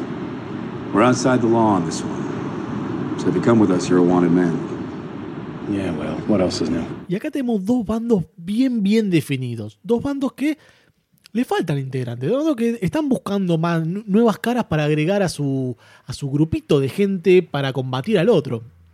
Ya con el tiempo corriendo, Iron Man tiene una bajo la manga. Black Widow también tiene otro bajo la manga. Entonces empiezan todos a sacar como amigos que conocían en alguna vez, gente que tenían colgada por ahí. Y terminan dándose dos grupos más grandes y con cosas que no nos esperábamos. Por el lado de Capitán América, Falcon eh, empieza a buscar eh, entre sus amigos y recuerdo una batalla que tuvo alguna vez con una pelea con un tipo que se hacía muy, muy, muy chiquito de repente. Lo hace traer en una camioneta a el genio de Paul Rudd haciendo nuevamente de Ant-Man. Todo lo que dice está bien, todo lo que dice es perfecto, todo lo que dice te causa gracia, todo lo que hace. Todo, era como que, no sé si improvisaba cada línea, como le dijeron, mira, chabón, metete en la película y, y haz lo que quieras. Pero todo lo que decía me, me causaba mucha gracia. Sí, es muy gracioso cuando sale y le, le- le agarra los pectorales y dice, ¡oh! Como, ¡oh! Oh, Capitán América. A vos también te coloco, pero Capitán América. dice. Siempre hay como una, una cuestión de admiración como del el pibe nuevo que entra al grupo de, de amigos grandes, ¿viste? Por ejemplo, de, ah, Capitán América, está como asombrado de estar ahí. Después, por otro lado, tenemos ya a la que hace tiempo que no estamos viendo, a la Bruja Escarlata, que sabemos que está encerrada en la casa con, con Vision, pero de repente cae Hawkeye. Ya Hawkeye que tiene chapa ya de, de Avenger 2, donde lo vemos moverse más, desplegarse más en el combate. Vemos como la Bruja Escarlata usa sus poderes para diezmar a, a Vision y dejarlo millones y millones de kilómetros bajo tierra, no sé cuánto. Sí. Lo mandó a De- otro planeta. De golpe le velea a la bruja escarlata a un nivel que no la tenía. Sí, y acá Visión tira algo que a mí me sorprendió y después me lo puse a pensar y es verdad. Cuando él estaban charlando entre ellos dos y él le dice que él eh, le da un poco de miedo a la gema del Sí. infinito que tiene, porque no tiene cómo es. Ya la voy a entender. Le dice, dice, claro, y le dice, no entiendo cómo me da mis poderes y te da también a vos tus poderes, le dice. No sé si captaron Ah, eso. No sé si captaron eso. No. Que dije, ¿qué? ¿Qué quiere decir eso? Y después eh, retrocedí en el tiempo y me acuerdo que al principio de Avengers, cuando están los dos hermanos con los poderes, eh, está con el cetro de, Loki, como haciendo brillitos locos. Entonces, creo que la joda es que con la gema esa que antes estaba en el cetro de Loki, es con lo que le dieron los poderes a, a los hermanos Maximoff. Y acá Vision es como que eh, no tiene mucha participación. O sea, tiene algunos momentos, vamos a ver después un momento importantísimo que tiene, pero creo que fue como medio dejado de lado. No sé si para después aprovecharlo más en la próxima Avenger o en alguna otra película en el medio. Yo creo que no es la escala para Vision Claro. todavía. Pero O fue sea, como medio. Se dejó, medio como que se dejó. Dijo, bueno, Estoy acá porque eh, estoy. sí, Es que intervengo más o menos. Si lo ponían full scale, el chabón parpadea y desintegra Sí. todo y ya está. Eso es O sea, lo que me hacía ruido. Es como que de repente apareció, atravesó a 2-3, tiró un par de rayos, hizo un montón de magia loca. Pero sí, sí, quería como que terminaba la película en un segundo. Claro. Y por el otro lado tenemos a Black Widow en el Team Iron Man que eh, había reclutado recientemente, hacía tres segundos, a Black Panther. Iron Man le dice, che, yo también tengo a alguien para, para traer al grupo. Y Black Widow, pará, ¿qué- ¿quién tenés vos? y aparece un cartel enorme que dice Queens y ahí es cuando el cine empezó a aplaudir y se volvió loco toda la gente y entramos ya en el arco de Spider-Man.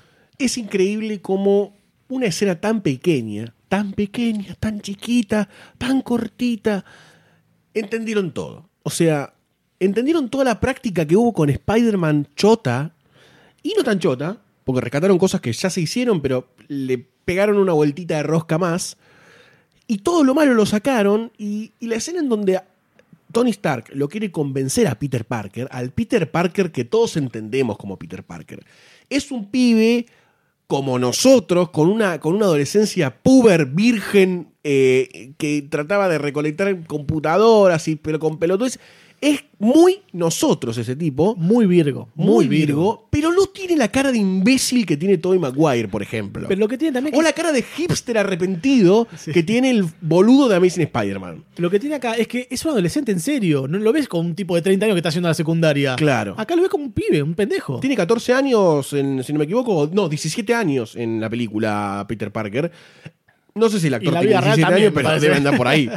Y creo que esa escena te lo pinta muy bien a Peter Parker como un Begins de Spider-Man. Y, creo que le- ya le dio la impronta a lo que va a ser la película de Spider-Man, que es una de las cosas con la que la película se queda, llegando hacia el final, y con una de las cosas que yo más, más ganas tengo de ver. Porque creo que va a ser el, el- el Spider-Man definitivo. Porque creo que tiene sobre la, sobre la espalda un montón de pruebas que no fueron, otras que fueron y que estuvieron muy bien. Y no tiene muchas más cosas para probar, más que decir, bueno, tenemos todo lo bueno, todo lo malo, hagamos lo que tiene que ser. Y esta escena me pareció increíble en ese aspecto. Sí, un poco me hace acordar la verborraje que tiene el pibe y me hace acordar al, Tony Stark de, de la primera Iron Man también. Sin la guita, La ¿no? forma, sí, sin la guita y la facha de. Pero con una Robert tía. May que estaba eso. tremenda. Pero Marisa Tomei. impresionante. Marisa Tomei, Marisa Tomei, merece el aplauso de los tres. Por Dios. No, yo ni, ni, 50 sab- años. ni sabía que estaba en la película Marisa Tomei. Entonces, cuando arranca esa escena, digo, acá se viene Spider, se viene Spider, ¡Marisa Tomei, boludo! Como, la tía. Me, sorprendió, me sorprendió. Dije. Y estaba ahí Peter Parker y yo estaba como mirando a, la tía May. Además me gustó que da como siempre su discurso de grandes poderes traen grandes responsabilidades, pero no lo dijo como siempre. Es como que hizo una, una historia Sí, pequeña. No se entiende una goma. Igual, igual Media- que pasó en Amazing Spider-Man, se entiende lo que está diciendo. Decide con poder y una responsabilidad. Pero no lo dijo, está muy bien. No contó la historia de tío Ben de vuelta. Por- no, pero ¿qué dijo? Dijo, porque cuando uno tiene una responsabilidad, entonces está mal Qué no tipo que hacer... saca la magia a todo, Sí, ¿eh? sí, No, ma- pero, la pincha. pero pareció un chiste, porque dice, entonces está mal no hacer lo que sí podrías hacer si se te presentara la situación donde hacerlo. Una Listo, vuelta ya está, así yo entendí. cualquiera. Perfecto. A mí me, calzó- me calzó re bien la boludez, pero igual no le das pelota. Me calzó re bien. Me causa mucha gracia eh, Tony Stark todo el tiempo diciendo, eh, porque tu tía extrañamente sensual me dijo. muy bueno. Toda esa escena está muy bien. Toda esa escena está muy bien. Y creo que es el último reclutamiento para completar a los equipos. Y tenemos, yo creo que es el punto, uno de los puntos más flojos de la película. Se lo pasa por encima lo que viene después, ¿no? La escena de acción. Pero el hecho de que le liberen un aeropuerto para que se caguen a piñas es una boludez. Es como el que la policía libere la zona para que se caguen a piñas dos hinchadas. Es como muy extraño que suceda eso. Eh, yo entiendo que la pelea se da toda en un tono de amigos que se cagan a piñas. En cierto punto. Técnicamente, la policía liberó la zona para la policía ir a pelear con la barra brava. Porque Ponele, Iron Man. con la Iron barra Man- brava. Ya le pusimos. Y vos dijiste cosa, porque Iron Man es parte de las fuerzas del orden. Ponele. Entonces, es como que él dijo, imagínate, dijo, no, liberen el coso, así vamos y lo cagamos a trompada. Lo no es que eran dos bandos a- a- eh, random. Pero bueno, ese me pareció como el punto de decir, bueno, medio raro, pero. Dejate hinchar los huevos. por e- bueno, pero ese es el argumento para contrarrestarlo. Me dejo de hinchar los huevos. Y lo que viene después es una escena de acción que tiene como tintes de amistad eh, intercalados en el medio, que es como que se cagan a piñas, pero a media máquina. Entonces constantemente tenemos este tire y afloje entre algunos de los personajes. Y eso me pareció lo más interesante de esta, de esta, de esta escena de acción. Es como que se cagan a piñas, pero sabes que no hay riesgo de nada eh, eh, durante toda la escena.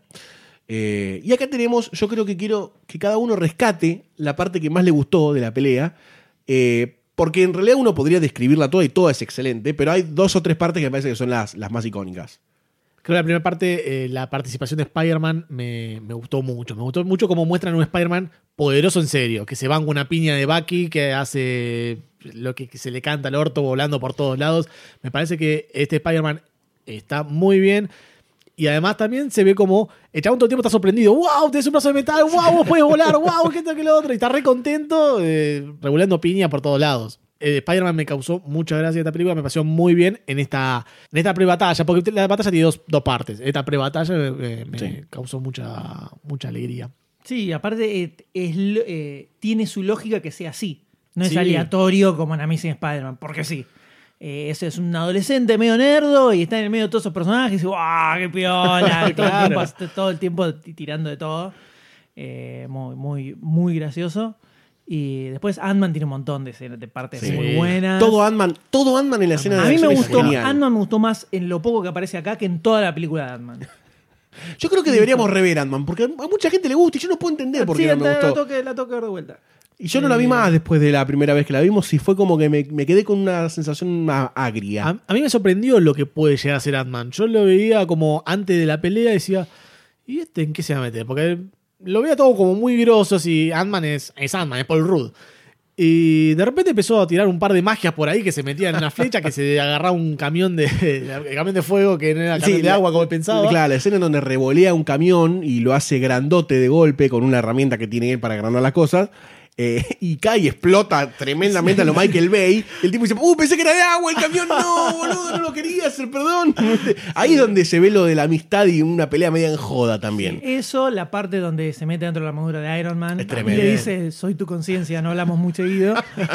es muy buena. Y después el momento, el momento zarpado de sí. toda la pelea, el momento donde hice una exclamación en voz alta que no recuerdo ahora cuál fue. Cuando lo vi en el cine fue tipo... una cosa por el estilo. Cuando aparece Giant Man, porque es eh, Ant-Man haciéndose gigante es Giant Man. Jaden. Eh, fue muy, muy zarpado. Ni en el pedo más grande de la vida me imaginé que le iban a hacer. Y fue increíble. Un momento maravilloso. Y funcionó perfecto. Funcionó perfecto porque además la reacción de los, de los la reacción de los demás héroes, ergo, entre ellos, la de Spider-Man diciendo, hey, una vez vi una película, ¿se acuerdan de esa película vieja? Me que- el- no me acuerdo de los Jedi, no sé qué era Star Wars. Miren, voy a hacer lo mismo en el planeta nevado y lo engancha a Ant-Man como si fuera, a, a Giant Man, como si fuera un AT&T. un AT&T. Y, y vos decís, bueno, está bien, están entendiendo todo estos tipos, no le podemos decir nada, no le podemos decir nada, porque además en esa escena contra Giant Man, las reacciones de los demás héroes es acorde uh, pará, ¿y esto qué es? ¿Es algo gigante? ¿Cómo nos enfrentamos a esto? Y me pareció que estuvo muy buena, estuvo muy buena la reacción de los demás, más allá de lo bueno que está ver a Giant Man gigante, ¿no? Y una de las escenas que me gustó a mí es en el momento en el que las cosas. Shit just got real. O sea, cuando se paran los seis de un lado y los seis del otro y se, se miran. Se miran como el orto y dicen, bueno, che, se pudrió. Y empiezan a correr. Y Spider-Man dice, che, pero no se están deteniendo. "Eh, nosotros tampoco. Vamos, dale, ya fue. Esa parte dije, bueno, listo, acá se arma la rosca. Y cuando se la empiezan a dar todos Sí, juntos con la cámara en el sí, medio. sí, como, "Vamos". ¡Vamos, rompan todo, macho, dale! ¡Tira! ¡Vení, chuta, puto! Así, todo así. La escena esa. Entonces yo tenía ganas de gritar en el cine, ¡ah, puta! A mí me dejó con mucha gana de más esa escena, porque hasta antes, eh, hasta la, la parte previa, la, la pre-battle, eran como pelitas aisladas, o sea, como dos contra uno, uno contra uno. Pero acá es como que todos combinan sus poderes, o sea, Sí. hay mucha coparticipación entre todos. Y. Y no es que están en, en parte distinta del aeropuerto, sino que están acá y vos ves atrás peleando dos, atrás peleando otros tres y acá peleando cara a cara a otros. Y me gustó mucho. Me, gustó, me ha gustado más que eh, ese modo de filmación, ese modo de Sí. pelea se hubiera alargado un poco más en la, en la batalla. Sí, como todas las escenas en continuo de Avengers 1, por ejemplo, cuando empiezan a articular, por ejemplo, los rayos de Iron Man con el escudo de Capitán América, eh, Hulk con Thor, que empiezan a clavar cosas más así. Claro, acá en un, momento, en un momento era como que te, te preguntabas, ¿y qué está haciendo la bruja escarlata ahora? Y estaba, estaba peloteando por ahí, ¿viste? Eh, me ha gustado más que se vea muchos personajes en escena al mismo tiempo.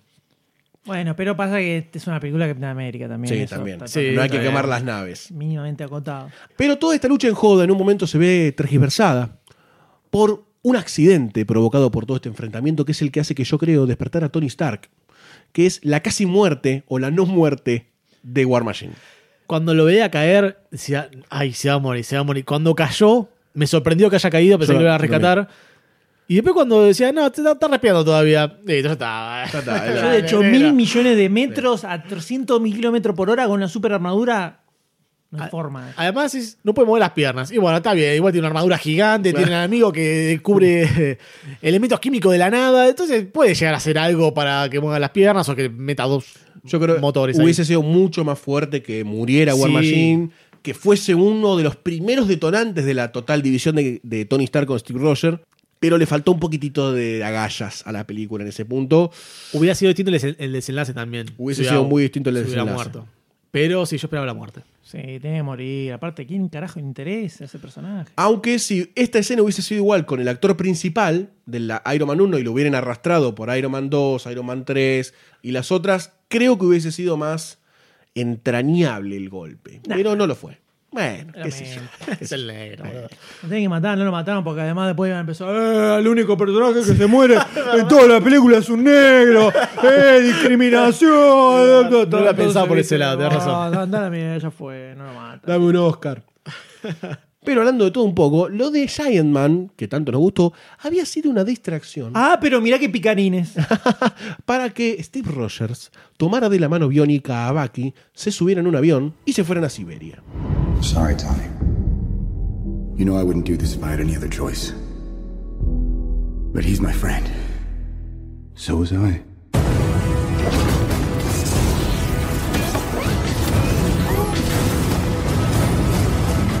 Porque en Siberia estaba nuestro gran amigo, el varón Simo, eh, haciendo de las suyas, eh, donde se supone que iba a despertar a los otros supersoldados que había entrenado Bucky en algún momento de, de su eh, carrera como superespía ruso. Y cuando llegan todo ominoso y gigantesco, se dan cuenta que no, ¡ah! no, no era la así. frente. No era así exactamente. Eh, y acá suceden dos cosas. Tres, podríamos decir en realidad. Vale. La principal de todas es que Tony Stark se da cuenta que se había equivocado en cuanto al tema de Bucky. O sea, había otra persona que se había metido, descubren que efectivamente el psicólogo que iba a hablar con Bucky lo habían matado, lo encuentran muerto en su hotel. Y además va a la super cárcel de ultra máxima seguridad Excelente. debajo del océano, Bien. que donde tiene a todos los Vengadores Team Cap. el, todo el Team Cap eh, encarcelado y reconoce su error. Entonces, como que otra vez se hacen amigos, Ponele. entre comillas. Por otro lado, tenemos a Black Panther, que demostrando su enorme venosa, eh, los está siguiendo a todos todo el tiempo. Todo el tiempo está ahí. Y nadie lo ve porque es y negro. nadie lo ve. Porque de noche. Y finalmente vemos el war twist del verdadero plan de Barón Simo, que no era resucitar a todos los soldados rusos y destruir el universo, sino simplemente los liquidó a todos, agarró, buscó una videocasetera que funcionara. Nada fácil. Nada fácil. Creo que es la parte más difícil de todo su plan. ¡Una casetera, boludo! encontrar una videocasetera que funcione. Mercadolibre.com. Casetera funcionando. Saavedra. Lo voy a buscar. Eh, y les mete una peli para que miren cuando llegan, diciéndole, miren esto, aparece el logo de Gativideo, ¿no? que va saliendo, aparece el cortito que te muestra el holograma de piratería, Sí. te aparecen algunos próximos estrenos con ese, esa letra tipiada en teleprompter de los 80. Y finalmente arranca la atracción principal, que es la famosa misión del 91, ¿no? Sí. La famosa misión del 91 que lo mandaron al Winter Soldier a asesinar a Calla. Antes de que te lo muestren, te das cuenta Sí. lo que va a suceder Sabe lo que se viene. que es que Winter Soldier eh, liquidó a los padres de, de Tony Stark y convenientemente había cámaras en todos lados en el medio de la ruta y en el bosque. Obvio. En el 91, En además, el ¿eh? 91, Justo en ese árbol. justo en ese árbol había una cámara que filma absolutamente todo, una cámara que estaba filmando y estaba grabando además en algún lado, no era simplemente de monitoreo, sino que además grababa todo eh, con lujo de detalle justamente ambos padres de Tony Stark están mirando a cámara cuando mueren en primer plano y ahí se pudre todo y ya sabemos qué es lo que se viene porque nos mostraron en el tráiler que se estaban peleando en ese mismo lugar. Los tres. Qué bronca. Estamos esperando a ver en qué momento se pudre todo. Qué y se pudre. Se pudre jodido, ¿no? Sí, se pudre, se pudre. Yo creo que igual la escena de, de la muerte de los padres de Tony Stark, más allá de que la veías venir, más allá de que quizás como argumento de Eh, me vuelvo loquito y voy a pelear contra Capitán América y va aquí. es medio tontuelo cuando ya Iron Man se había vuelto a dar cuenta de que se había equivocado y otra vez. Es como raro eso. Creo que es hasta el punto más tonto de toda la película o el punto más liviano que vos decís, bueno, dale. Ya habíamos pasado por esto. Además, hace 25 años se murieron Claro, ya. ya está. Si quería buscar a los asesinos, podía buscar. Había una videocasetera ahí al lado, una cámara. Dale. Claro, ¿no? Dale, Tony. Pero la escena en donde Bucky va asesinando a los padres me pareció un poco perturbadora. En Sí, cierto sí, es bastante punto. fuerte para Bastante lo que fuerte. de- Para lo sobre que es todo- Disney y sobre Marvel. todo cuando lo mata el padre, Sí. que mete un par de ñapis en la cara que te duelen a vos. Y lo muestran eso, ¿eh? Sí. No es que Sí, está en la cámara filmando fue para otro lado. bastante de, de todas las películas de, de Marvel, creo que es la escena más cruda que Sí. recuerdo, por lo menos. Entonces, por la parte estética, la escena me garpó. Entonces es como que nuevamente en la balanza de, los elementos universales de las escenas y de los fílmicos, Marvel otra vez sale bien parado de esta falencia de, argumento o eh, esta esnoveada sentimentaloide a lo mi vieja es Marta, la tuya también.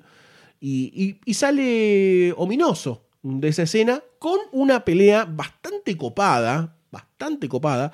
No es la mejor escena de acción de toda la película, quizás debería haberlo sido, pero por ser un close quarter y tener tintes de tristeza o de... Como cuando ves a dos amigos peleándose que se quieren y los ves peleándose y te da lástima, y esa pelea es como que te da lastimita, te, te jode verla. Creo que más allá de eso, eh, se veía como que iba a ser el fin de alguno, porque Iron Man estaba muy sacado, Bucky quería escaparse de alguna forma u otra y no lo podía hacer.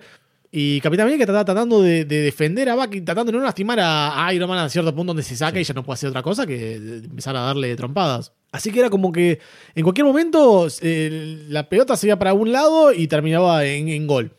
Pero no pasó. Oso. Sí, esta es la pelea que menos sentido tiene igual Sí. en toda la Sí, película. no se entiende que Tony Stark se ponga violento y lo quiera reventar a Bucky, pero que termine peleándose de esa forma con, No tiene con el sentido. Capitán América no tiene sentido, que se agarren a este nivel a las piñas. Además faltó algo en algún lado de la película que te diga como que Capitán América sabía en serio que... Sí, yo no me la vi venir que sabía. Sí, para mí ahí hubo un- No sé qué una pasó ahí. edición.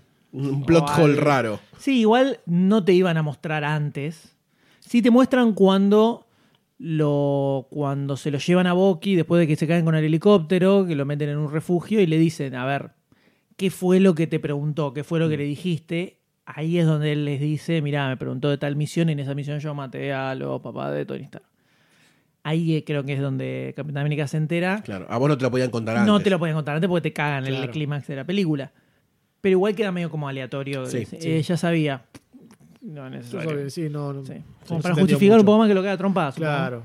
Me parece demasiado cabeza. Sí, muy extremo. Sí, demasiado extremo. Además, cuando Tony Stark siempre fue como un contrapunto de lógica, si se lo quiere decir dentro de su lógica, no como de siempre decir, bueno, yo lo estoy pensando, hay que firmar los tratados porque esto es un quilombo. Siempre la piensa un poco más. ¿Y por qué acá no la pensaste un toque? Además, es como que siempre tuvo un conflicto con el padre. O sea, más allá que esté muerto, ¿no? Pero siempre tuvo como un conflicto con el padre de amor y odio. Y saltar así tan violento por, por esto, no sé, me, me hizo ruido. Me hizo ruido. Sabiendo que sabiendo cómo es eh, Tony Stark, ¿no? Sí.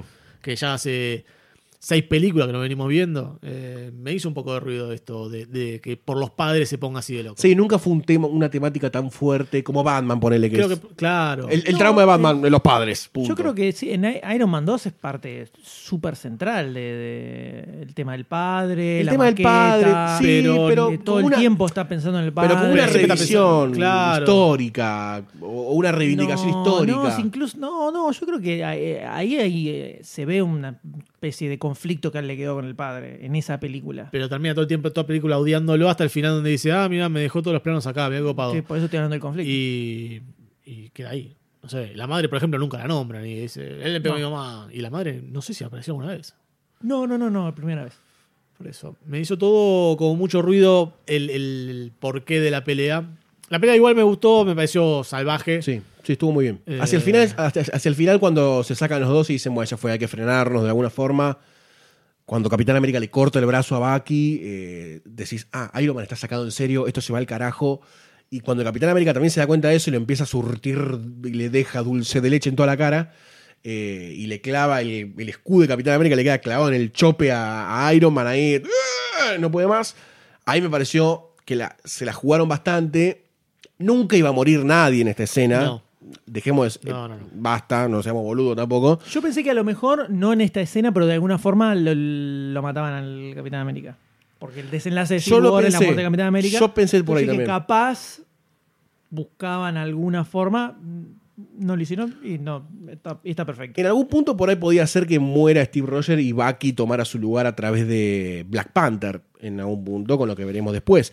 Pero era muy jugado matar a un Capitán América Sí. que se viene construyendo tan bien además. No, aparte no había ninguna razón por la cual lo, lo mataran. No. No, no, no. Y en paralelo a esto, justamente como nombrabas a Black Panther, Black Panther está hablando con el varón Simo y evitando que se suicide y ahí de vuelta gana chapa. eh, Black Panther se entera de todo lo que, lo que hizo. Y, Se entera de lo que le pasó en realidad también a, a Barón Simo. claro, y él en vez de buscar venganza por la muerte del padre, dice no. De esto se va a encargar el, el juicio de la humanidad, no sé cómo le dice, le tiene una frase así recopada. Ahí es como que ya viste en toda la película el lado salvaje de, de Black Panther y de repente ahora es como el lado sabio que tiene de esas tribus Sí, africanas. y, y además de eso es porque él también se da cuenta de lo que está generando esa búsqueda de justicia a través de la venganza, que era la división de los Avengers, una herramienta necesaria para la humanidad en cierto punto. Y creo que ahí es donde Black Panther dice, ok, quizás ese camino no está tan copado, ya no está tan bueno, mira lo que está pasando allá adentro, se está matando, se está matando. Y, y se me hace lógica la reacción de Black Panther más que del heroísmo por el heroísmo, decir, no te suicides, la justicia te nombrará culpable o inocente. Es como una reacción de, mirá lo que está pasando ahí adentro, boludo, está todo mal, ya fue, ya fue, esto no es el camino. Sí. Y no lo hace él tampoco no- al no matarlo ni dejar que se mate. Muy copada esa escena, muy linda, muy linda. Y luego de la reflexión de Black Panther tan profunda, el escudo del Capitán América clavado en el pequio de Iron Man, Bucky se quedó manco. Tenemos una recomposición histórica, una revalidación de las películas viejas, que quizás no va de la mano con todo lo que pasó en Civil War, que es Iron Man siendo llamado por el capitán... ¿Cómo es el sargento? Ross.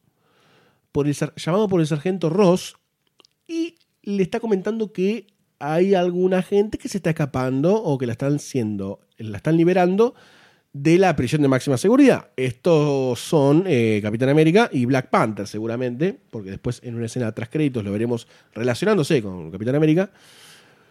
Y al unísono está Tony Stark leyendo una cartita que le dejó con papel perfumado el Capitán América y con estrellitas de colores. Lindo detalle de la carta, ¿eh? porque no Sí. le mandó un WhatsApp. Le mandó una carta como hubiera hecho. No le clavó el visto. Claro. Eh, entonces, ahí es donde vos decís, ¿era necesario, ¿era necesario esto en, en- en esta, en este clímax que llegamos de división? ¿Por qué no me lo dejaste para otra película, el tema de la, de la unión? ¿Sabes que a mí me pasó lo mismo? Sentí que se mantuvo de una forma rara el status quo de toda la situación. Me parece como que iba a avanzar a un lugar donde eh, Capitán América y Bucky eran como renegados, exiliados. Eh, tenías a, Iron Man metido en el gobierno y tenías un montón de gente encerrada que no tenía por qué estar encerrada. Y se iba a quedar todo así, viste, medio eh, en un suspenso para la próxima película. Pero decidieron solucionarlo todo al final en tres segundos. El tema acá es que no hay más películas de Capitán América. Y no hay más películas de Iron Man. Entonces, ¿dónde le das un cierre, cierre. a esa historia? En la película de Doctor Strange, en la película de Black, Panther. Yo creo que, yo creo que se sacaron de encima O sea, un problema futuro. Lo dejaron, igual dejaron. eh, Sí, de- la dejaron picante. o sea, quedaron eh, eh, totalmente fuera de la ley. Sí, pero le dijeron cualquier problema que tenga, llamanos y listo. Sí, O sea, bueno, pero es como que los para Avengers el van a volver. mundo, ¿sabes? pero para el De una. mundo, los eh, De Guanchu. los Avengers de Capitán América, que ahora son los Secret Avengers, que eran en, eh, en, en los cómics, quedaron fuera del radar de la ley, digamos. Sí. O sea, son totalmente ilegales. Un mínimo cierre le tienen que dar a eso porque el contrato de Chris Evans se terminó, él tenía contrato hasta la tercera película de Capitán América y en su momento firmó para las dos películas de Avengers de Infinity War y nada más. Claro, en el medio no, no hay aparece. nada más. no tiene nada más firmado. No participamos. Salvo que pase como pasó con Tony, con Tony Stark, con Robert Downey Jr. para Civil War, que lo fueron a buscar. Robert Downey dijo, listo, se bajó los lienzos, dijo, pónganse todos en cuatro. se los cepilló a todos, 40 palos. Salvo que suceda una situación igual, no hay nada más. Chris Evans dijo que no tendría problema si quieren hacer más películas de Capitán América después de Infinity War. Estamos hablando de acá a cinco años. Sí, igual estaría muy, 2019, bueno ver un Capitán América viejito, cincuentón peleando, grosso, viejito. Igual le Mm. falta. ¿Te para cincuentón, para el cincuentón le falta igual todavía. Bueno, maquillámelo un poquito. Pero, o sea, de hecho, el mismo Kevin Fish dijo que la trilogía de Capitán América ya se cerró, como que ya cerraron la historia de Capitán América. Mm. Onda, listo. No vamos a hablar mucho más sobre Capitán América. Y eso es raro que con tantas puntas que tiene Marvel, con tantos superhéroes que presentó, al final la trilogía de Capitán América sea la más fuerte de todas las que tiene. sí, es tremendo. Sí. Porque tenés a Iron Man, que es como que levantó todo en un principio. Y después la 2 terminó siendo media, media movi- movita. Y después la 3 terminó siendo mala. Thor es como que tuvo idas y vueltas. eh, Hulk no, no tiene ninguna otra película proyectada. No tiene ninguna línea argumental, Thor, eh, Hulk, El Hulk. todavía. Eh, y Capitán América como que se mantuvo bien. Es como Sí, que fue subiendo. la más consistente de todas. Sí, sí, sí. Sí, yo creo que le tuvieron mucho cuidado. Y era como. el- a, a- a mí, por lo menos, me parecía que era el personaje con la que más fácil era que la cagaran. Porque por el, todo el tema yankee, Claro. propagandístico por atrás. Eh, y es como, además, si te pones a ver las tres películas, es como que en la primera película es el super patriota yankee, aguante el gobierno, qué sé yo. Se va transformando. En la segunda ya medio que va viendo que la cosa no funciona tan así, medio que se pone en contra del gobierno, se da cuenta que está todo contaminado. En Avengers 1 también. Con el tema de Shield tampoco era lo que decían ser, o sea, raro. Por eso. Y en esta ya directamente dice, están todos mal, acá eh, lo que es- vale más lo que yo pueda pensar que lo que me diga el gobierno, porque el gobierno puede estar hecho mierda, como pasó con Shield en mi película anterior. Listo, terminó. Eh, como que hay una especie de proceso que se le, se le va dando a él mismo a lo largo de las tres películas. Y es la trilogía más redonda de todas. No tiene eh, puntos flojos eh, muy zarpados que, que puedas eh, marcarle. Las tres películas están muy buenas. Se, Sí. mucho. Sí, además están muy buenas dentro de la lógica de cada una de ellas, ¿no? Porque Capitán América 1 es muy diferente a Winter Soldier. Winter Soldier que ya tiene más eh, puntitas similares a Civil War, pero Civil War al tener el agregado de todos los demás personajes ya es diferente per se. Así que es como muy variada en, en sí misma y eso la hace, creo que sí, la trilogía más rica de- del Marvel Cinematic Universe y con una cereza del postre que fue tremenda. Eh, así que veremos qué depara para Capitán América en Infinity War. No tiene mucho que hacer la realidad en Infinity War. No nos olvidemos Eh, que tiene a la bruja escarlata en su poder y a Ant-Man, ¿no? Que quizás eh, con el tema no Giant Man. creo que tengan mucho que ver. Hay que ver qué vuelta le dan a Infinity War también, porque no va a ser el Thanos superpoderoso. Sí, probablemente. este, habrá que ver, sí. No sabemos si Thanos llega a la Tierra o no. Supongo que en algún momento llegará. ¿Qué función tienen ahí? Yo me imagino más un cameo de Capitán América en Black Panther. Que está hasta medio lógico por el, el final de, de la primera escena post-credit de la película, que es con- cuando lo meten en criogenia otra vez a, a Winter Soldier. Hasta que haya una cura para el brazo. No, para su cabeza. Mm, Para la cabeza. Que yo creo que es la criogenia que va a dejar preparado al próximo Capitán América. Para mí. Para mí, porque Bucky en los cómics no toma el, Cuando lo rol. matan después de Civil War, eh, él se hace Capitán América. Quizás muere y queda un Bucky Pasa ahí medio no, no le da ni en pedo al- a, Sebastian Stan. No, no sé, no, no digo el actor, digo como personaje a Bucky, dejarlo un tipo en la heladera para, che, en algún momento va a morir el Capitán América, lo reemplazamos, le ponemos una mascarita y sale. Habrá que ver cómo sigue. Especulaciones. No sé si dan las películas también para que pase eso. Ya me parece que va a haber mucho bardo como para. Kevin Fish habló de una fase de una fase 4, que apenas termine la 3 van a empezar a pensar la 4, así que no... Sí, yo creo que tranquilamente lo podrían hacer. Ya estamos hablando.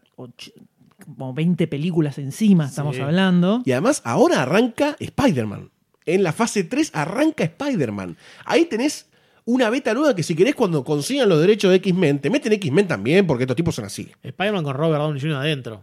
Ya está, ya está contratado para tener una participación. Así que va a estar Eh, lindo. Va a estar eh, lindo. eh. Vamos a ver qué pasa. Con todo esto, yo creo que fue una, es una gran película. Está entre mi, mi top 3 de, de las películas de Marvel, que son Winter Soldier, Guardianes de la Galaxia y esta película que vimos ahora. Es mi santísima trinidad de películas marvelianas. Eh, y nada, me gustó mucho. Me gustó mucho y eh, tengo bastante ansiedad de ver qué pasa en Infinity War con estos dos muchachos dirigiendo. Definitivamente. Sí, creo que la participación de los hermanos rusos es clave en Infinity War. Me parece que lo que hicieron acá, en contraste con lo que pasó en Age of Ultron, eh, demuestra la chapa que tienen para hacer lo que quieran. Yo creo que Marvel está empezando a romper ese esquema marveliano que tanto le criticamos en las películas anteriores. Lo está sabiendo transformar. Yo creo que es un poco a propósito para no decir, "Ah, rompimos todo, plan, rompen todo de golpe. La están llevando de a poco. Creo que se dieron cuenta que la cagaron un poco en Ultron y, y están cambiando los paradigmas de las películas de Marvel. Y ahora que se viene Doctor Strange, Thor Ragnarok, que tiene una, una vuelta de rosca, si es el Ragnarok de los cómics, estamos al horno de, una cosa que nos va a volar el, el orto, así, el orto.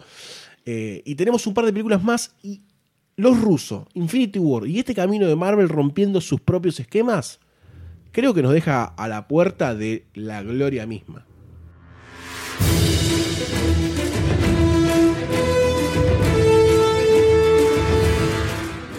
Demasiado Cine es un podcast donde vas a experimentar un recorrido cinéfilo inigualable, a través de estrenos, clásicos y especiales recorriendo el mundo del cine. Supercast es un podcast dedicado a todo el universo superheroico. Cómics, películas, series, videojuegos, todo lo vas a encontrar ahí. Pero cuando se trata de una película superheroica, los dos unen sus fuerzas en un crossover podcastero épico.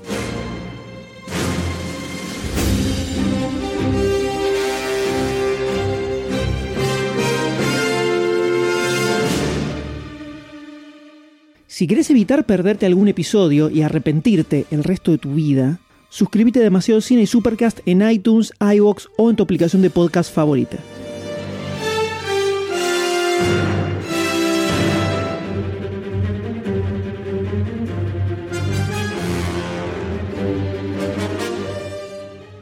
Demasiado Cine y Supercast forman parte de Lunfa, un lugar en el que vas a encontrar un montón de podcasts increíbles. Podés escucharlos entrando a lunfa.fm. Y entérate de todos los nuevos lanzamientos buscando Lunfa FM en Instagram, Twitter y Facebook.